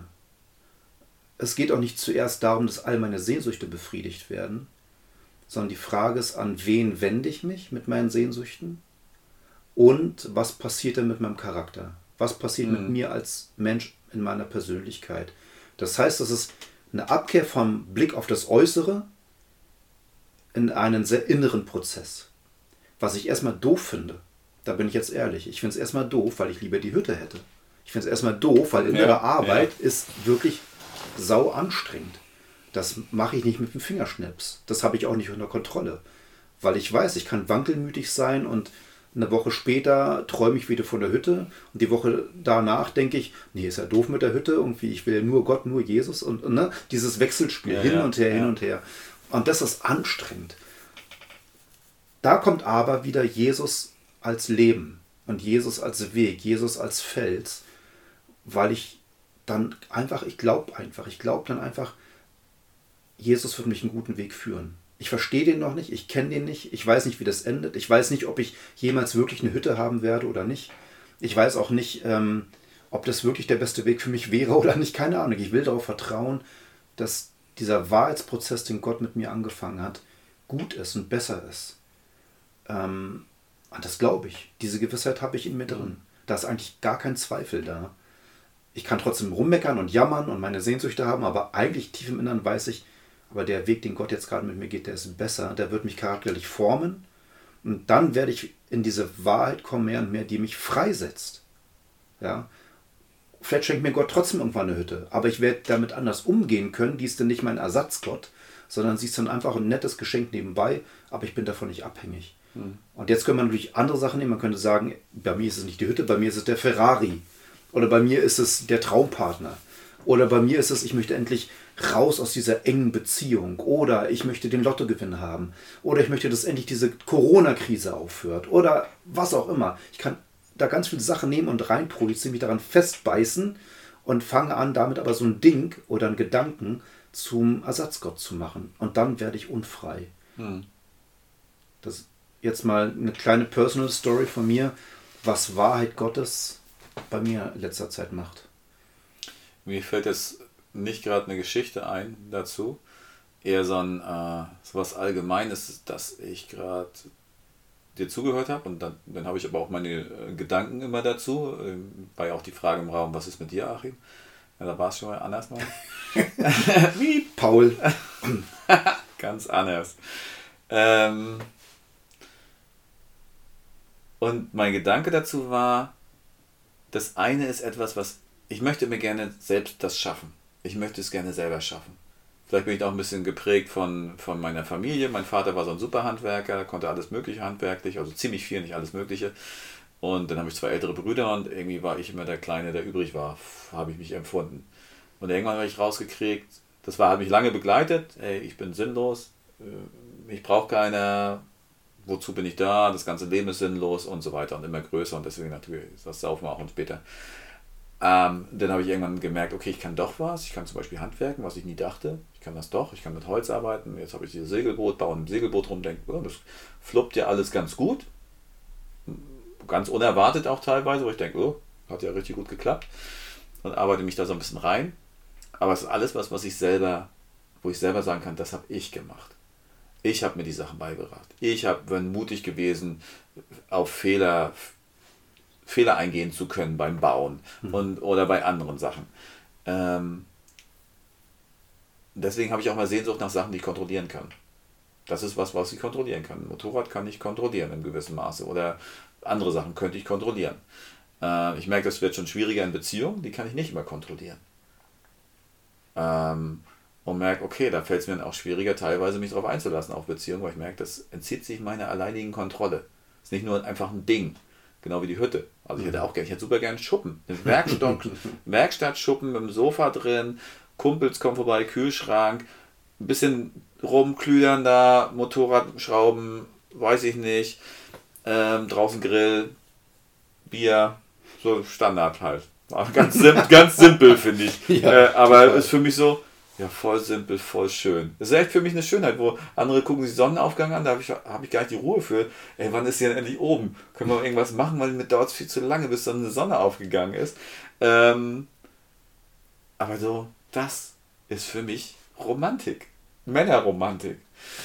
Ähm, aber es ist alles, was ich selber, was, was, was mir einen temporären Frieden gibt. Aber ich möchte den ewigen Frieden. Und den ewigen Frieden, den kann ich mir nicht erarbeiten. Den kann ich nicht machen. Den kann ich mir nur schenken lassen. Und das ist für mich echt schwierig. Hey, wie schenken lassen? Und immer triggert die Maschine an, du musst was dafür tun, du musst was machen, weil du musst dir das verdienen. Hm. Nee, das ist Geschenk. Nee, das glaube ich nicht. Das ist Mumpitz und sowas. Und da merke ich, dass, äh, dass, ich, dass ich da gerne meine Sehnsucht hinpacken möchte, auf dieses, ja, es ist geschenkt. Ja, es, mhm. ich werde verändert. Nicht ich verändere, mhm. sondern ich werde verändern ja. mich. Und das ist eine meiner größten Sehnsuchten, ist bitte Gott, verändere mich. Ich, was mir zum Geburtstag bitte nicht wünschen und keiner dazu hört, Achim, bleib so wie du bist. Denk, nee, ich will nicht mehr anders, ganz anders. Ich will nicht so bleiben, wie ich bin. Also vielleicht zum Teil schon, wo ich sage, okay, das, das, da hat sich Gott schon rausgeschält aus mir. Da bin ich so wie so ein Baumstamm, wo, wo das, der, die Skulptur schon drin ist und der Künstler muss nur freilegen. Vielleicht gibt es ja schon ein paar Ecken, wo, wo Gott mich schon, wo ich das zugelassen habe, es freizulegen. Ich weiß ja auch nicht mehr, wie weit kann ich es überhaupt zulassen, wie weit ist das Geschöpf überhaupt dazu fähig, das zuzulassen. Irgendwie spricht die Bibel schon davon, dass wir Eigenverantwortung haben, aber irgendwie ist Gott auch souverän, das ist irgendwie durchaus komplex. Ich vertraue da trotzdem rein. Und dass Gott mich freilegt. Hm. Und dass das, was ich tue, von dieser Sehnsucht gesteuert ist, freigelegt zu werden. Und da ist wieder der Begriff, die Wahrheit wird euch frei machen. Hm. Jesus macht euch frei. Hm. Und wohin? Zur Freude, zum Leben, zu dem Weg, den er mit uns geht, den wir dann mit ihm gehen dürfen. Und das finde ich, also allein schon das Reden drüber, das ist auch gut, da mal wieder drüber zu reden, weil ich merke, das, das triggert mich total an, so frei zu werden. Und ich also nicht, nicht ich selbst, weil ich das gemacht habe, sondern Gott, wie hast du mich geschaffen als Geschöpf? Ich möchte so gerne, dass du so viel Raum kriegst, weil du bist das Leben. Mhm. Und ich wollte immer das Leben haben. Mhm. Deswegen damals die Partys. Ich wollte das Leben haben. Das fühlte sich damals an wie Leben, aber es hat mich eher in, in Richtung Tod eher bewegt, das Ganze. Äh, und Gott, da gibt es keinen Kater. Gott, also da gibt es Schwierigkeiten durchaus, weil er irgendwie, wenn man beim Bild bleibt von der Skulptur, da gibt es dann irgendwie ein hartes Holz da drin, irgendwie ein Astloch, sonst irgendwas, wo er vielleicht ein bisschen mehr mit dem Messer ran muss, um das wegzuschaben. Und das gefällt mir vielleicht teilweise nicht, weil ich denke, ja, ich finde es aber gut, dass es da ist oder so. Ähm, aber er sagt, nee, aber es ist nicht gut. Und mhm. dann zu vertrauen, dass er die Wahrheit ist und nicht ich. Mhm. Und das ist natürlich ein großer Unterschied auch in Diskussionen mit Leuten, wenn ich sage, ich, ich bin nicht die Wahrheit, ich weiß sie nicht mal, ich kenne die Person, die die Wahrheit ist oder ich möchte sie mal mehr kennenlernen und ich fokussiere mich drauf aber ich maß mir nicht an, die Wahrheit zu kennen. Mhm. Auch das ist, finde ich, auch in der heutigen Zeit mit der ganzen Corona-Krise, ich maß mir auch nicht an, auch wenn ich irgendwelche Fakten gelesen habe, die so gut zusammenpacken zu können, dass ich das Gesamtbild habe. Das Gesamtbild wird niemand haben. Jesus. Jesus. Jesus ja. hat das Gesamtbild. Er hat das Gesamtbild. Und wenn ich mich auf ihn verlasse und annehme, dass er gut ist und dass er mein guter Hirte ist, dann äh, kann ich da auch immer entspannter sein. Mhm. Und ich bin teilweise gar nicht an, entspannt damit. Mhm. Ich gucke, lese mir Sachen durch und denke, oh nee, ey, boah, das muss ich jetzt machen und das muss ich auch noch machen und das auch noch. Ich und meine, ich will auch frei sein und sowas. Und teilweise merke ich, okay, manche Sachen sind gut, wenn ich trotzdem nicht meiner Freiheit nachgehe, meinen Freiheitswillen, weil er vielleicht wirklich einfach nur ist, ich will. Und bei manchen denken, Sachen denke ich, nee, die, die sollte ich nicht mitmachen. Mhm. Weil was, was denkt Jesus denn darüber? Was ist denn die Wahrheit? Wo, was ist der Weg denn? Ist das der Weg?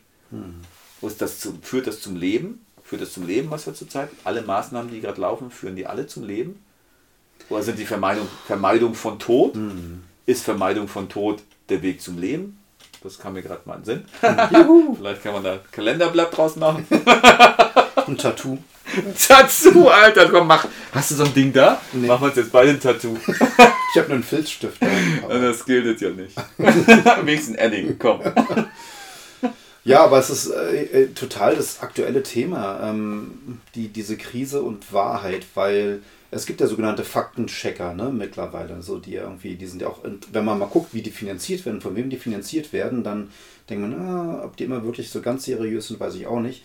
Aber was ich wahrnehme, ist, dass es vom Prinzip aktuell gut ist, dass es eigentlich verschiedene Informationsquellen gibt. Es war ja nicht immer so in der Weltgeschichte. Da gab es nur die Meinung des Königs und das war die Wahrheit oder so, ja. Mhm. Oder wenn wir eben tatsächlich an die Nazizeit denken, dann gab es halt den Volksempfänger, das Radio und das war dann, das war die Wahrheit mehr oder weniger, oder zumindest die Nachrichten. Und da haben wir ja heute echt einen Quantensprung, dass ich, ich kann mich in, sonst wo informieren. Das ist ja verwirrend, das ist echt auch ja. zu viel manchmal. Ja. Aber es ist erstmal was Gutes, finde ich. Weil ich dann nicht mehr das glauben muss, was aus der Richtung kommt, aus der anderen Richtung kommt, sondern ich kann anfangen, wenn ich die Zeit habe, zu recherchieren, äh, Daten zu sammeln und mir dann eine Meinung daraus zu bilden. Das macht die Sache heutzutage natürlich schwieriger. Ne? Das merken wir auch gesamtgesellschaftlich, dass es verschiedene Meinungen gibt was ich nur doof finde, ist eben, wie dann da miteinander umgegangen wird. Mit, ja. Teilweise, nicht von allen natürlich, aber teilweise als, also aus manchen Richtungen klingt es so, als gäbe es halt nur diese eine Wahrheit, ne? Das muss jetzt nur so oder so laufen. Und ich denke, nee, es gibt andere Meinungen noch dazu, es gibt noch andere Behauptungen, sage ich mal. Und ich bin vielleicht auch nicht in der Lage, das alles nach falsch und richtig beurteilen zu können. Ich registriere nur, es gibt verschiedene Experten, die Verschiedenes sagen. Mhm. Ja? Und was mir dann nicht gefällt, ist, wenn andere Meinungen gleich abgewirkt werden, sondern ich finde, gerade in der Krise, das hatten wir vorhin schon mal, müsste es möglich sein, äh, verschiedene Meinungen zur Geltung kommen zu lassen, damit man wirklich eine gute Grundlage hat, um gut mit der Gesellschaft umzugehen und miteinander umzugehen. Aber dazu gehört wahrscheinlich auch eine Festigkeit, wie soll ich, in Fels. Ne? Also Aber wenn ich eben keinen Fels habe, auf dem ich stehe, wenn ich nicht eine Orientierung habe, an der ich mich festklammern kann, dann ist es wuschig. Dann bin ich mal hier und mal da, so wie so ein kleiner Schmetterling, mal auf der Blume, mal auf der Blume. Ähm, das ist jetzt ein sehr nettes Bild für das, was in unserer Gesellschaft eigentlich passiert. Eigentlich ist da eine große Orientierungslosigkeit in weiten Teilen der Bevölkerung und viel Angststeuerung, äh, viel Unsicherheit, die dominiert und wenig Festigkeit, wenig Klarheit und möglicherweise damit auch weniger Wahrheit. Das Gute finde ich an der ganzen Sache ist für mich persönlich auf jeden Fall, dass ich mich mehr auf, ich komme wieder hin, ich sage immer zu meinen Kindern, äh, ich arbeite in der Schule, Jesus. Yeah! Wir machen gerade so ein bisschen so hier Ghetto-Faust und sowas, das seht ihr alles nicht. ähm, und dass ich merke, ich habe auch so eine Sehnsucht danach, eben nicht wankelmütig zu sein. Und ich merke, ich bin manchmal oh, häufig Sonnenwind, äh, Blatt im Wind und so wankelmütig und sage nicht das, was ich meine, was auch nicht immer wichtig ist. Ich muss nicht immer alles raushauen, was mir durch den Kopf geht, weil das äh, ist auch nicht gut. Das habe ich eine Zeit lang gemacht. Das, das, ist nicht, das ist auch nicht ehrlich. Das ist einfach nur plump. Das ist einfach äh, seltsam auch und so. Das alles immer rauszuhauen, was man denkt, wo man denkt, ja, ich muss es jetzt sagen. Aber ähm, ich möchte nicht mehr so ein, so ein Blatt im Wind sein. Und ich muss es auch nicht sein. Weil es gibt ja den Weinstock und die Reben, auch ein Bild, das Jesus gebraucht. Und ich darf diese, diese Rebe sein, fest, also fest gewachsen an Jesus. Und das gibt mir Halt in der ganzen Sache. Und das gibt mir auch Halt in der ganzen Faktenlage. Und das mhm. gibt mir Halt darin, das beurteilen zu können, was mhm. da läuft. Das gibt mir Halt darin, zu entscheiden, was nämlich gerade ganz wichtig ist, zu entscheiden. Und ist es natürlich sehr leicht zu entscheiden, was alle entscheiden. Für mich ist es gar nicht leicht, weil ich denke, ich mag auch nicht so dieses Herdending, so alle entscheiden gleich, mu, wir rennen alle in die Richtung, mu, wir rennen alle in die Richtung. Oder mehr, wir ja. rennen in die andere Richtung. Genau, und ich finde das, da muss ich aber aufpassen, dass ich nicht zu sehr dagegen immer renne, weil die rennen alle in die Richtung, ah, dann muss ich in die andere Richtung, weil das kann ja nur verkehrt sein. Oder ich will mich abheben von den anderen, indem ich sichtbar bin, weil ich extrem in die andere Richtung renne. Ähm, aber es gibt mehr Halt darin und, äh, es, und ich merke, es differenziert vieles. Ich kann, ich fange an, ich fange wirklich an erst, ähm, da eine eigene Haltung zu entwickeln. Oder mhm. Gott entwickelt die in mir, weil ich mich an ihn halte und denke, und ich mache dann stille Zeit. Ich frage auch gar nicht, was ist mit, wie soll ich das beurteilen, sondern ich sage, hey Gott, ich brauche dich. Und letzte Zeit habe ich viel mehr angefangen zu sagen, Gott, ich liebe dich. Mhm. Wieder, das habe ich lange nicht mehr gemacht und denke irgendwie, wow. irgendwie so, so komisch auch, weil manchmal denke ich, fühle ich das überhaupt, diese Liebe, aber wenn ich so in diesen Momenten der Wahrheit bin, dann weiß ich, dass, dann ist es für mich, als ob ich Gott sehe. Also einfach in der Natur oder so und ich denke, ja, er hat das geschaffen. es ist gut, das ist schön, ich liebe dich dafür, dass du es geschaffen hast. Und dadurch, dass ich das ausspreche, passiert in meinem Leben Festigkeit. Ohne dass ich speziell die Themen anspreche, ohne mhm. dass ich sage, ja, was ist denn damit und was ist denn damit? Und das gibt ja nicht nur diese ganze Corona-Sache, sondern es gibt ja noch andere äh, Lebensbereiche bei mir. Ich spreche die gar nicht so an. Manche schon, aber das ist eher so ein bisschen fließend und Grundlage ist, ey, danke und ich liebe dich und ja, voll hm. gut. Hm. Was mir noch in den Sinn kommt, oh Mann, da kommen ja so viele Sachen in den Sinn, aber mit der Wahrheit. Wir sind ja auch schon bei 2 Stunden 30. Wirklich? Weiß ich nicht. Okay, ja, fast ja. Fast bei, wir sind Richtung anderthalb Stunden, ich. Ja. Aber gut, okay, ist, ist halt mal so, ist doch ja, okay. Das müsst ihr mal aushalten. Muss ja auch keiner hören. Ja, genau, müsst ihr auch nicht. Schalt doch aus. Ja, Schalt dann hört ja nichts Komm mehr von ganz anders. Dann genau. wisst ihr ja nie, wie wir heißen. Vielleicht war es mit Achim auch die ganze Zeit eine Lüge. Ja, vielleicht heißt er wirklich anders. Oder ganz anders. Oder Paul. ja. Also schalt ruhig ab. Das ist ja, ist tschüss, wirklich, mach's gut, ja, wir machen genau. hier weiter. ich habe aber überlegt, die Wahrheit Gottes, wir haben gesagt, die setzt frei. Die macht frei, die Wahrheit Gottes. Ja, es ist gut, Wahrheit Gottes zu kennen, weil sie befreit. Das ist was Schönes. Ja. Mir sind dazu zwei Sachen eingefallen. Einmal was Schönes, finde ich. Ja, eine schöne Wahrheit. Ich will Gottes. nur das Schöne ja. Eine schöne Wahrheit. Schöne.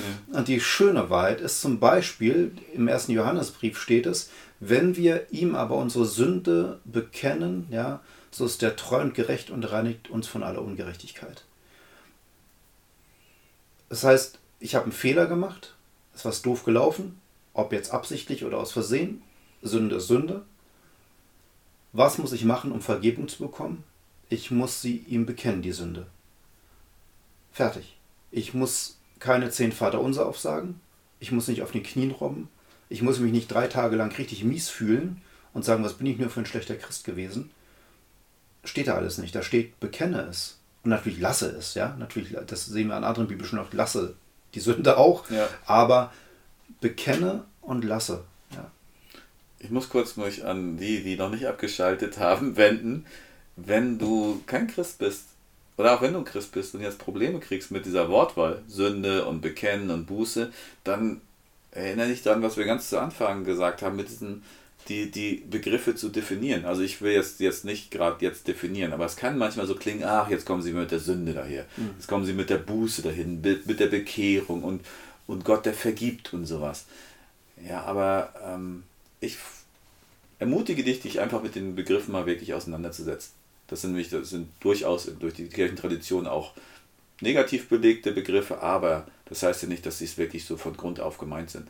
Das, das, für mich ist das eine total schöne Bedeutung. Ich höre das und denke, wunder, wunder, wunderschön. Ich kann meinen Müll, ich kann meine Fehler, ich kann die Dinge, die ich wirklich vermasselt habe und nicht wieder gerade rücken kann, die kann ich abgeben und Gott sagt, ja, ich vergebe dir das auch. Mhm. Und er macht dann auch noch was Neues draus und er hilft mir dabei, das nicht wieder zu tun. Was wirklich Sachen, die einfach wirklich verkehrt sind. Und ich bin so dankbar dafür, weil lange Zeit kam ich da nicht raus, da habe ich Sachen gemacht und ich konnte nicht aufhören damit, Sachen verkehrt zu machen. Ich konnte es nicht und ich war verzweifelt und hoffnungslos. Und das hat mich so froh gemacht und es hat mir geholfen, anders handeln zu können, meine Gesinnung zu ändern, ein anderer Mensch zu werden, wirklich. Mhm. Und das ist äh, wunderschön daran. Ich wollte einfach nur die Schönheit rausstellen davon, weil es ja. könnte falsch verstanden werden. Das ist gut. Ja, wollte ich mal kurz machen. Danke für den Werbeblock. Ja. Und dieses Sünde bekennen, ja, also etwas, was doof gelaufen ist, wo ich weiß, das war jetzt Mist. Ja, ich bekenne es. Was ist das? Das ist Ehrlichkeit. Ich bin ehrlich. Ich werde ehrlich. Ich lasse Licht Gottes rein sozusagen. Ja, ich öffne mich Gott gegenüber. Ich sage Gott, ja, ich sehe ein, das war blöd. Ähm, das ist ehrlich werden, Wahrheit reinkommen lassen, sozusagen. Ich lass, ja? Nicht nur ich sehe ein Gott, ich lasse dich einsehen. Hm. Er sieht es ja sowieso, ja. aber es ist so, ich lasse dich wirklich genau. reinsehen. Ich möchte, dass du reinsiehst. Ich möchte, dass du das siehst. Vater, ich möchte das nicht mehr verstecken unter meinem Bett und wo auch immer, in welchen dunklen Ecken, sondern wie ein kleines Kind, das seinen Eltern sagt, okay, hier, hier habe ich die Schokolade gebunkert und hier ist die Cola mhm. und ich will, dass ihr das seht. Mhm. Auch vielleicht aus so einem Bedürfnis, ich will das auch gar nicht mehr machen. Ich mhm. mag es nicht vor euch Sachen zu verstecken. Ich möchte ehrlich sein dürfen. Mhm. Ich möchte wahr sein dürfen. Ich mhm. möchte hier durch die Gegend spazieren und sagen, das bin ich. Mhm. So bin ich. Und nicht, so bin ich euch gegenüber und das bin ich in meinem geheimen kleinen Rahmen, den ich mir gebastelt habe. Das soll aber keiner wissen. Und das ist das Coole und das richtig Schöne bei Gott. ich werde ehrlich vor ihm und dann kommt von ihm keine Standpauke. Es gibt keine Schellen, es gibt keine Zornesblitze aus dem Himmel, sondern stattdessen, was passiert? Mir wird vergeben. Er ist treu und gerecht genau. und vergibt unsere Ungerechtigkeit. Ja. Und er ist treu und gerecht. Das bezieht sich, glaube ich, auch gar nicht auf mich, sondern er ist treu und gerecht gegenüber seinem Sohn Jesus Christus. Weil Jesus am Kreuz für meine Schuld bezahlt hat. Ja. Und dem gegenüber Gott, es ist Gott treu. Er ist treu gegenüber seinem Sohn, der dieses Opfer gebracht hat, damit ich frei sein kann von Belastungen, von Anklagen, von Versäumnissen, Fehlern, Sünde. Ja, sind so. Kollateralfreude sind wir. und, und das ist so gut. Das entspricht eben nicht dem, wie wir Menschen oft sind. Ne? Also stell dir vor, du hast jemanden verletzt, keine Ahnung, du hast jemanden bestohlen und, und jetzt geht es darum, ehrlich zu werden. Jetzt geht es darum zu sagen, ah, stimmt, ich habe dich verletzt. Und viele Menschen reagieren dann eingeschnappt. Die sagen dann, äh, du bist doof, du hast mich verletzt und so. Oder du musst erstmal dies und das tun. Genau, Bußübungen machen sozusagen. Ne? Du musst erstmal auf allen Vieren dahin robben oder ja. du musst mir Blumen schenken oder keine Ahnung. Und mal sehen, wie lange. Ja. Vielleicht irgendwann, aber das weiß ich nicht genau. genau. Also auch so eine, so, eigentlich bei Menschen so eine Unsicherheit, ob es wirklich jemand so ist. Kann ja auch sein, okay, du robbst jetzt den Rest deines Lebens vor mir rum und gibst mir jeden Tag Blumen Mal sehen, vielleicht vergebe ja. ich dir irgendwann dafür. Und dann vergehen Jahre und Jahrzehnte. Ne? Und du so weißt nie genau, was ist das Richtige, ja. was ich tun soll. Und manche sind so groß geworden, ja, die haben ihr, waren ihren Eltern gegenüber ehrlich und haben aber erlebt, dass die Eltern sie beschränken, dass sie es gar nicht cool finden, wenn ihr Kind ehrlich ist, sondern dann kriegt es halt Strafen, wenn es ehrlich ist. Und ich finde sowas auch Religion. So versteht Religion ja. Gott. Ich mache das alles, aber ich habe eigentlich nie eine Sicherheit, dass es wirklich passiert die Verheißung. Und mhm. Da ist für mich der Glaube an eine Person, die gut ist, an Jesus und an seinen Vater, dann den Heiligen Geist, wo ich einfach weiß, ich kann da total sicher sein, weil er ist treu und gerecht. Dem gegenüber, auch sich selbst gegenüber. Mhm. Das, was ich sage, mhm. wer ich bin, der bin ich. Was ich sage, das sage ich und das tue ich dann auch. Und deshalb ist mir 1. Johannes eingefallen, weil ich dachte, ich darf gegenüber Gott mit meinen blödsten Sachen, mit den Dingen, für die ich mich auch schäme, die mir peinlich sind oder wo ich zutiefst verletzt bin, mit den Dingen, die mich absolut belasten. Ich darf mit allem zu Gott kommen, das vor allem ausmehren und seine Reaktion ist nicht, was bist du nur bescheuert, so, sondern ja. seine Reaktion ist immer befreiend, heilmachend, versöhnlich, vergebend. Er will mir helfen in meiner Situation. Auch nicht so dieses, ich habe es doch sowieso gewusst. Na, endlich gibst du es mhm. mal zu. Ja. Könnte ja auch sein. Genau. Ich weiß es doch sowieso, ich bin allwissend, hallo, ich habe es alles gesehen. Äh. Aber nein, er sagt, als ob es für ihn auch neu wäre auf eine gewisse Art. Oder endlich sagst du es mir. Danke. Und das ist ein, das ist eine befreiende Wahrheit. Ne? Also wenn ja. ich überlege, was, wie ist Gottes Wahrheit, dann ist sie, das ist jetzt einfach nur ein Beispiel gewesen, dass Gottes Wahrheit befreiend ist. Nicht kaputtmachend, sondern heilsam. Und da habe ich vor ein paar Tagen ein Ereignis gehabt mit jemandem und diese Person war nicht ehrlich zu mir gewesen. Ja, die ähm, hat mir quasi Geld gestohlen. Und das habe ich aber entdeckt, längere Zeit später. Und dann habe ich diese Person zur Rede gestellt. Also ganz ruhig, ja, äh, kein Drama draus gemacht. Ich habe gesagt, guck mal, das ist mir jetzt aufgefallen. Und ich weiß, das warst du. Also es war gar keine Diskussion, es war ganz klar, dass diese Person das war konnte ich alles belegen. So. Und die Person war dann sichtlich betroffen. Ne? Die hatte auch ein paar Tränchen in den Augen. Aber es kam kein Entschuldige bitte oder sowas. Gar nichts davon. Und da habe ich gesagt, okay, ich habe es auch nicht eingefordert. Ich habe es einfach nur geschildert und habe dann nochmal vor Augen geführt, guck mal, aber da war ich doch nett zu dir, oder? Oder da habe ich doch was Gutes mit dir gemacht. Warum glaubst du denn, dass du zu mir unehrlich sein musst? Oder warum glaubst du, dass du was von mir wegnehmen musst, ohne mich zu fragen? Und so, also ich wollt, wollte die Person mal damit konfrontieren, was, was stimmt hier eigentlich nicht. Und habe dann gesagt, gut, lass uns später nochmal treffen und vielleicht willst du mir in der Zwischenzeit irgendwie was dann sagen. Ja, lass uns später nochmal treffen. Und dann gab es nochmal ein Gespräch. Und ich habe so für mich eigentlich gedacht, ich bereite mich auf zwei Szenarien vor. Das eine Szenario ist, diese Person weiß ich nicht, bleibt einfach so, wie sie ist, sage ich mal. Sie hält daran fest, auf der Linie, auf der sie bisher gefahren ist. Also bewegt sich nicht wirklich, ja, bringt auch keine andere kreative Idee mit rein. Da habe ich dann gedacht, gut, dann da muss es eine gewisse Konsequenz geben. Da muss die Person spüren, das war einfach wirklich blöd von dir. Oder, zweites Szenario, habe ich gedacht, hätte die Person zu mir gesagt, entschuldige bitte, habe ich überlegt, ob ich sage, gut, alles in Ordnung, ich verzeih dir. Punkt, fertig. Ja, so, weil Gott geht mit mir so um, dann möchte ich vielleicht auch so mit dieser Person umgehen. Leider kam von der Person kein Entschuldige bitte. Ja, das fand ich eigentlich schade. Wäre, glaube ich, besser gewesen. Ja. ja, auch so eine Einsicht, dieses, eigentlich wünscht man sich ja an der Stelle, dass die Beziehung, das geht ja gar nicht um, um die Sache. Die Sache ist ja irgendwie die, also die Handlung des anderen, eine Sache wegzunehmen, Geld wegzunehmen, ist, ist ja nur eine, eine, ein Fakt, ist eine Sache. Aber es geht ja darum, um die Beziehung. Und mhm. was wir wollen, ist, dass die Beziehung wieder stimmt. Dass man mit dem Menschen wieder im Reinen ist. Ja. Und das ist das, dass diese Möglichkeit gibt uns Gott mit sich. Und sogar mit so einer Situation, die du jetzt erlebt hast, kannst du ja zu Gott gehen und mhm. er kann dich auch ins Reine damit bringen. Mhm. Und man kann die Sachen abgeben an ihn und er erklärt das dann. Wann auch immer und wie auch immer. Das ist dann wieder außerhalb unserer Reichweite oder er gibt uns vielleicht eine gute Idee, wie wir anders handeln können, aber, aber dem auch irgendwie, da dann irgendwie auch selbst die Wahrheit zu werden. Mhm in der Situation wahr zu sein. Ehrlich zu sein zu Gott, sagen, ey, das hat mich auch, hat mich wirklich getroffen, war vielleicht gar nicht groß, war vielleicht 5 Euro, 10 Euro, trotzdem hat es mich getroffen, weil es diese Konstellation so und so war.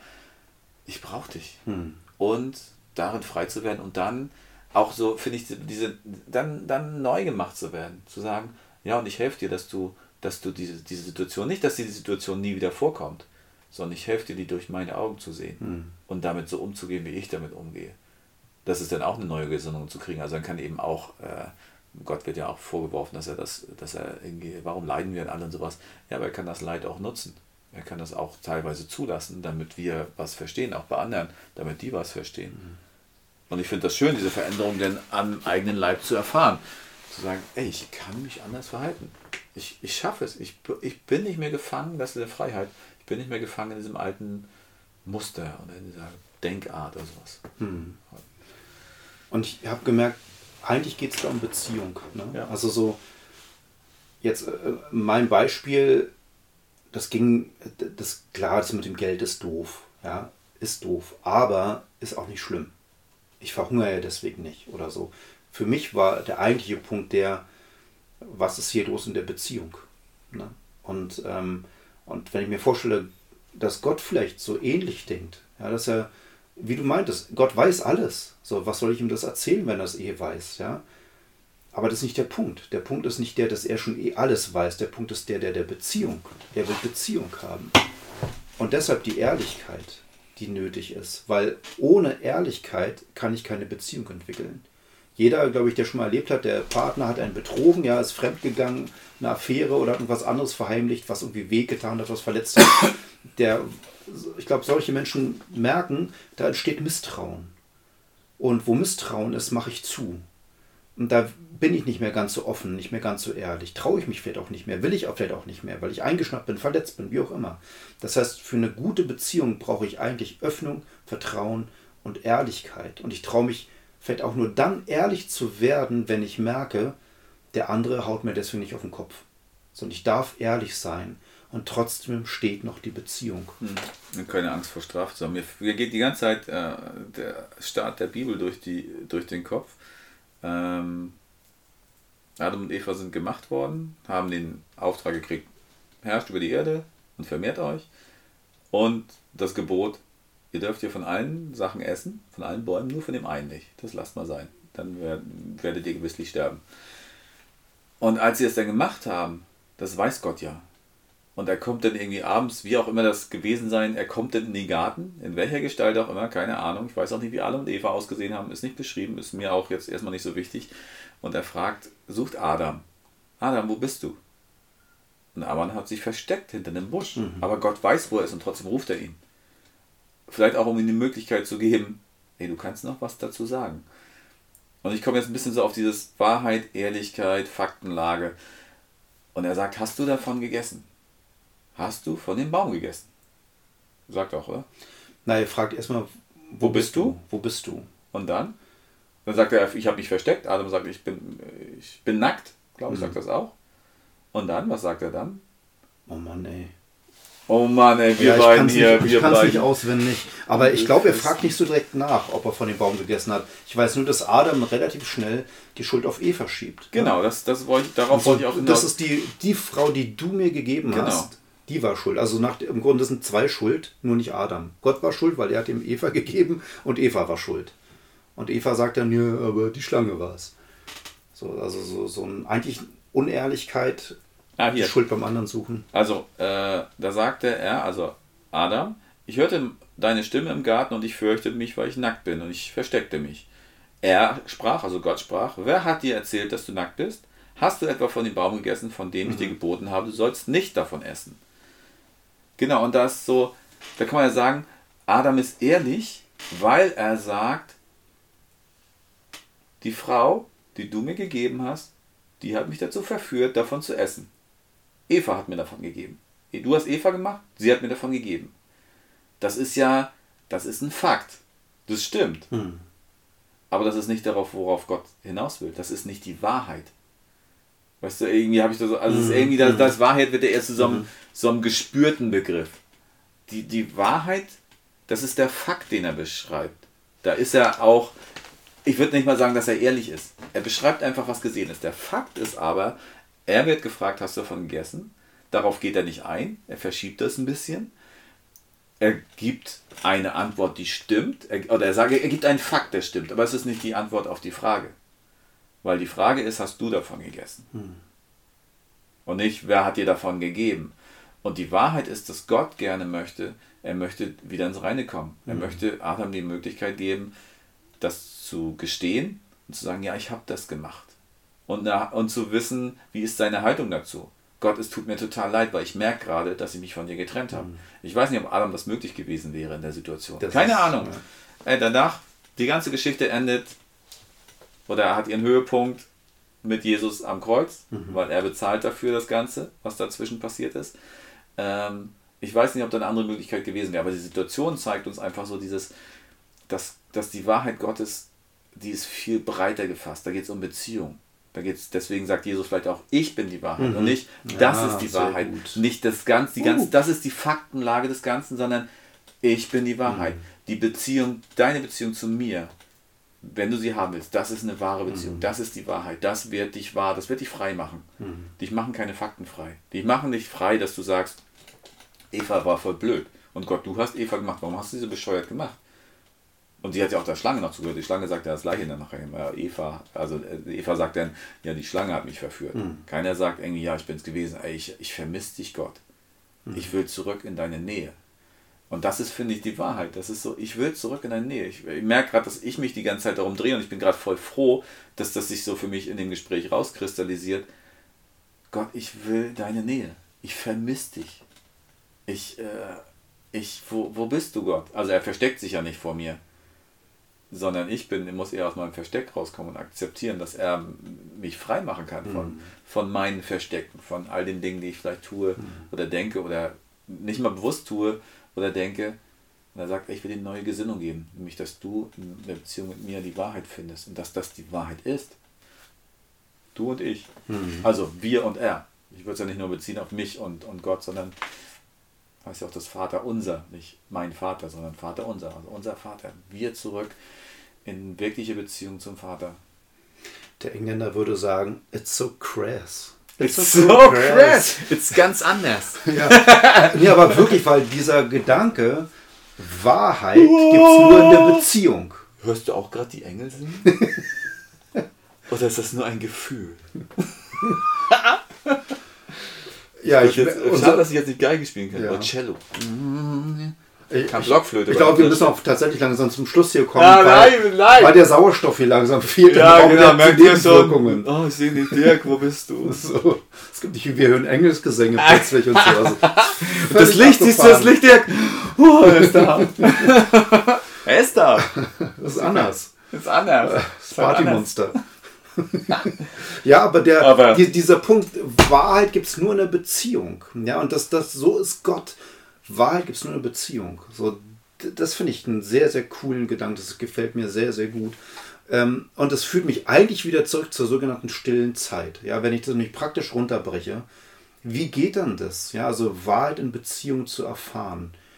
Hm, wie, wie kann ich in Beziehung zu Gott Wahrheit bekommen? Eine heilsame Wahrheit, die mich freisetzt von religiösen Zwängen, die mich freisetzt davon, mich durch Faktenchecker irgendwo hinführen zu lassen, äh, die mich freisetzt davon von falschen Idealen und falschen Lebensvorstellungen oder von Verletzungen, die ich erlebt habe. Ja, also wie kriege ich diese Wahrheit, die einfach nur gut tut?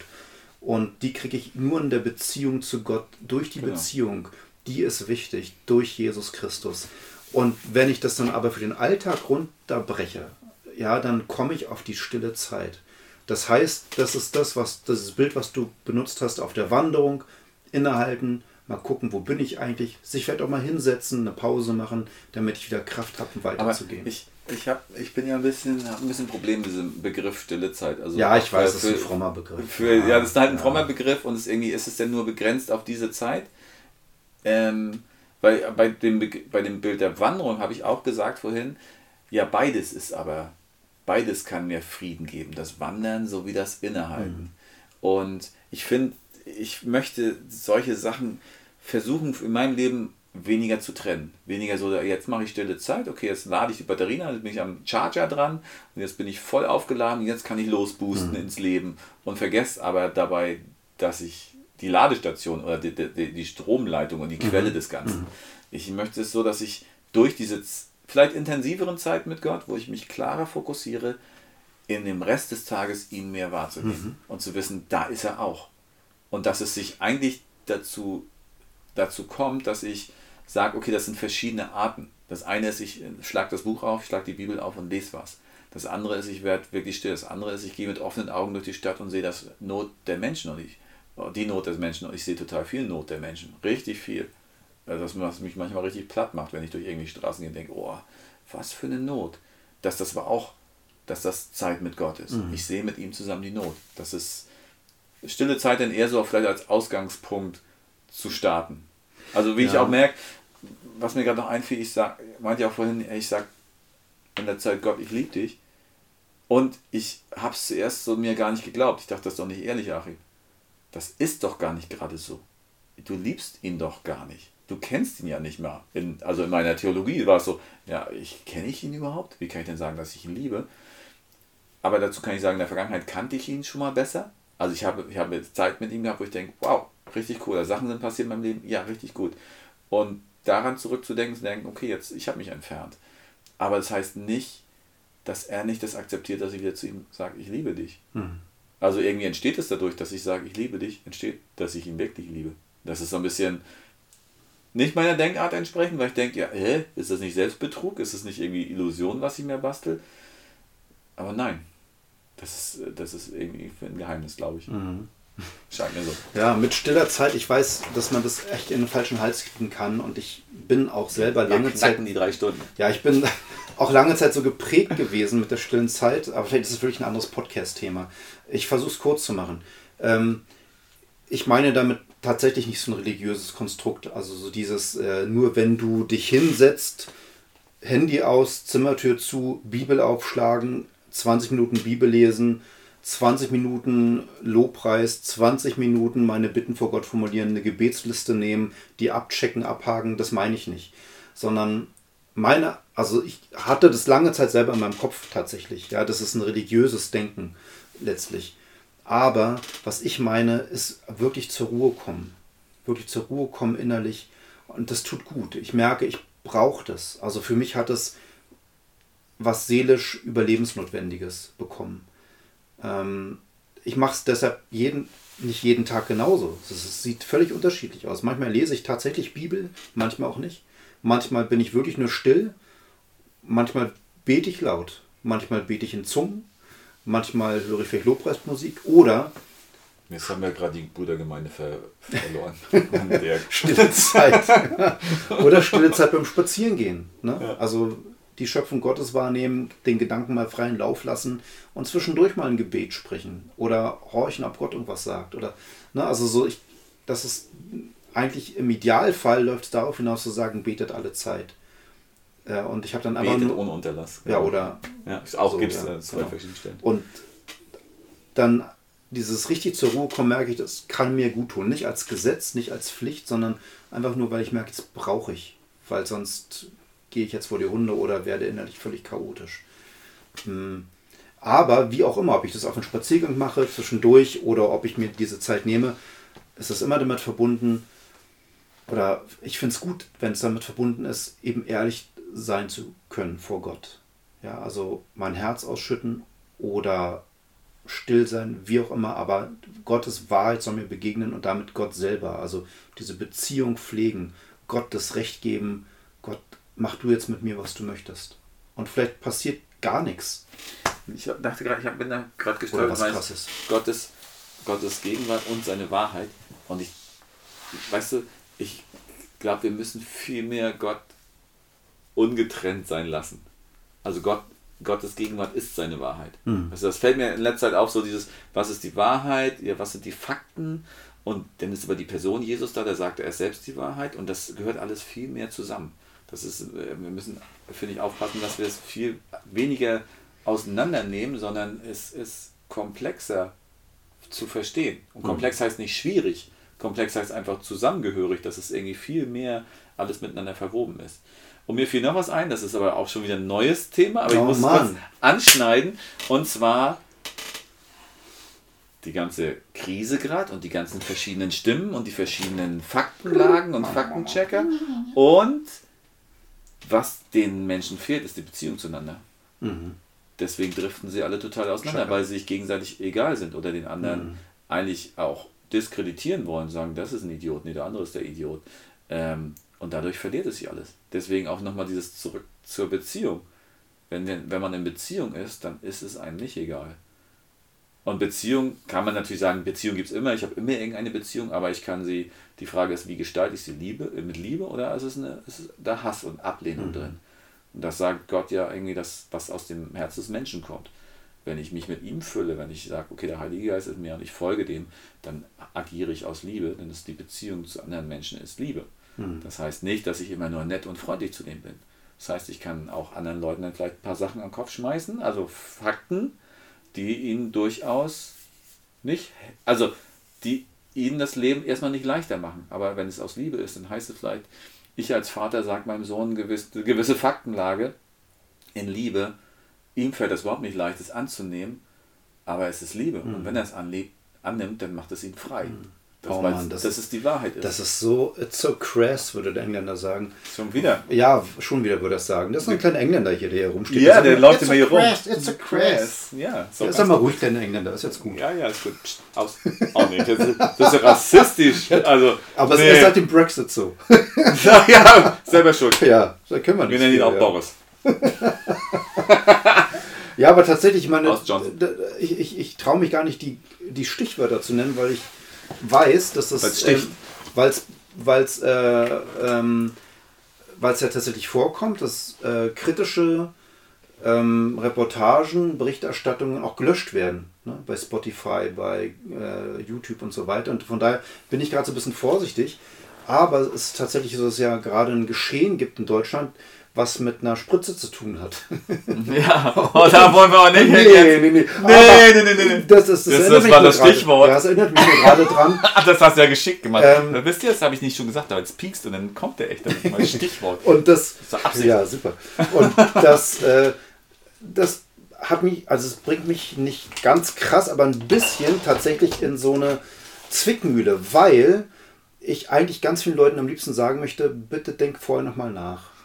Ja, ja, bevor du das mit dem Stichwort wortwörtlich nimmst. Ja. So, denk nochmal nach, weil es gibt vielleicht auch Gründe, nicht, nicht für lange Zeit so ein gewisses Zeug in sich zu haben. Ja? ja. Ist vielleicht, also folgt nicht einfach gleich der Masse, mach nicht einfach gleich mit, nur weil irgendwelche Journalisten, irgendwelche Politiker sagen, ja, das macht dir gar keinen Kopf, denk bitte nicht nach, mach einfach. Ne? Ja, was so. habt ihr herausgehört, dass wir durchaus dafür sind, dass man mündig äh, denken sollte, das dass man durchaus selber die Faktenlage checken Punkt. soll und sich nicht überfordern sollte damit, aber auch nicht unterfordern. Auch nicht sagen, ja, ich macht das einfach mal wie mö, mö, Mäh, mu, mu. und mäh. Natürlich auch nicht absichtlich dagegen und dann auch zu gucken, wie, wie ich finde auch, wie ist der Umgang der Menschen dort, die das alles sagen miteinander. Weil wenn ich mich da reinbegebe in diese ganze Szene, dann merke ich, das kann ich nicht lange tun, weil es mir auch nicht so gut tut. Aber ich möchte trotzdem die Fakten wissen. Ich tauche dann immer ein bisschen ein, hole tief Luft, tauche ein und dann ich merken, ja, wie lange reicht mein Sauerstoff, um wieder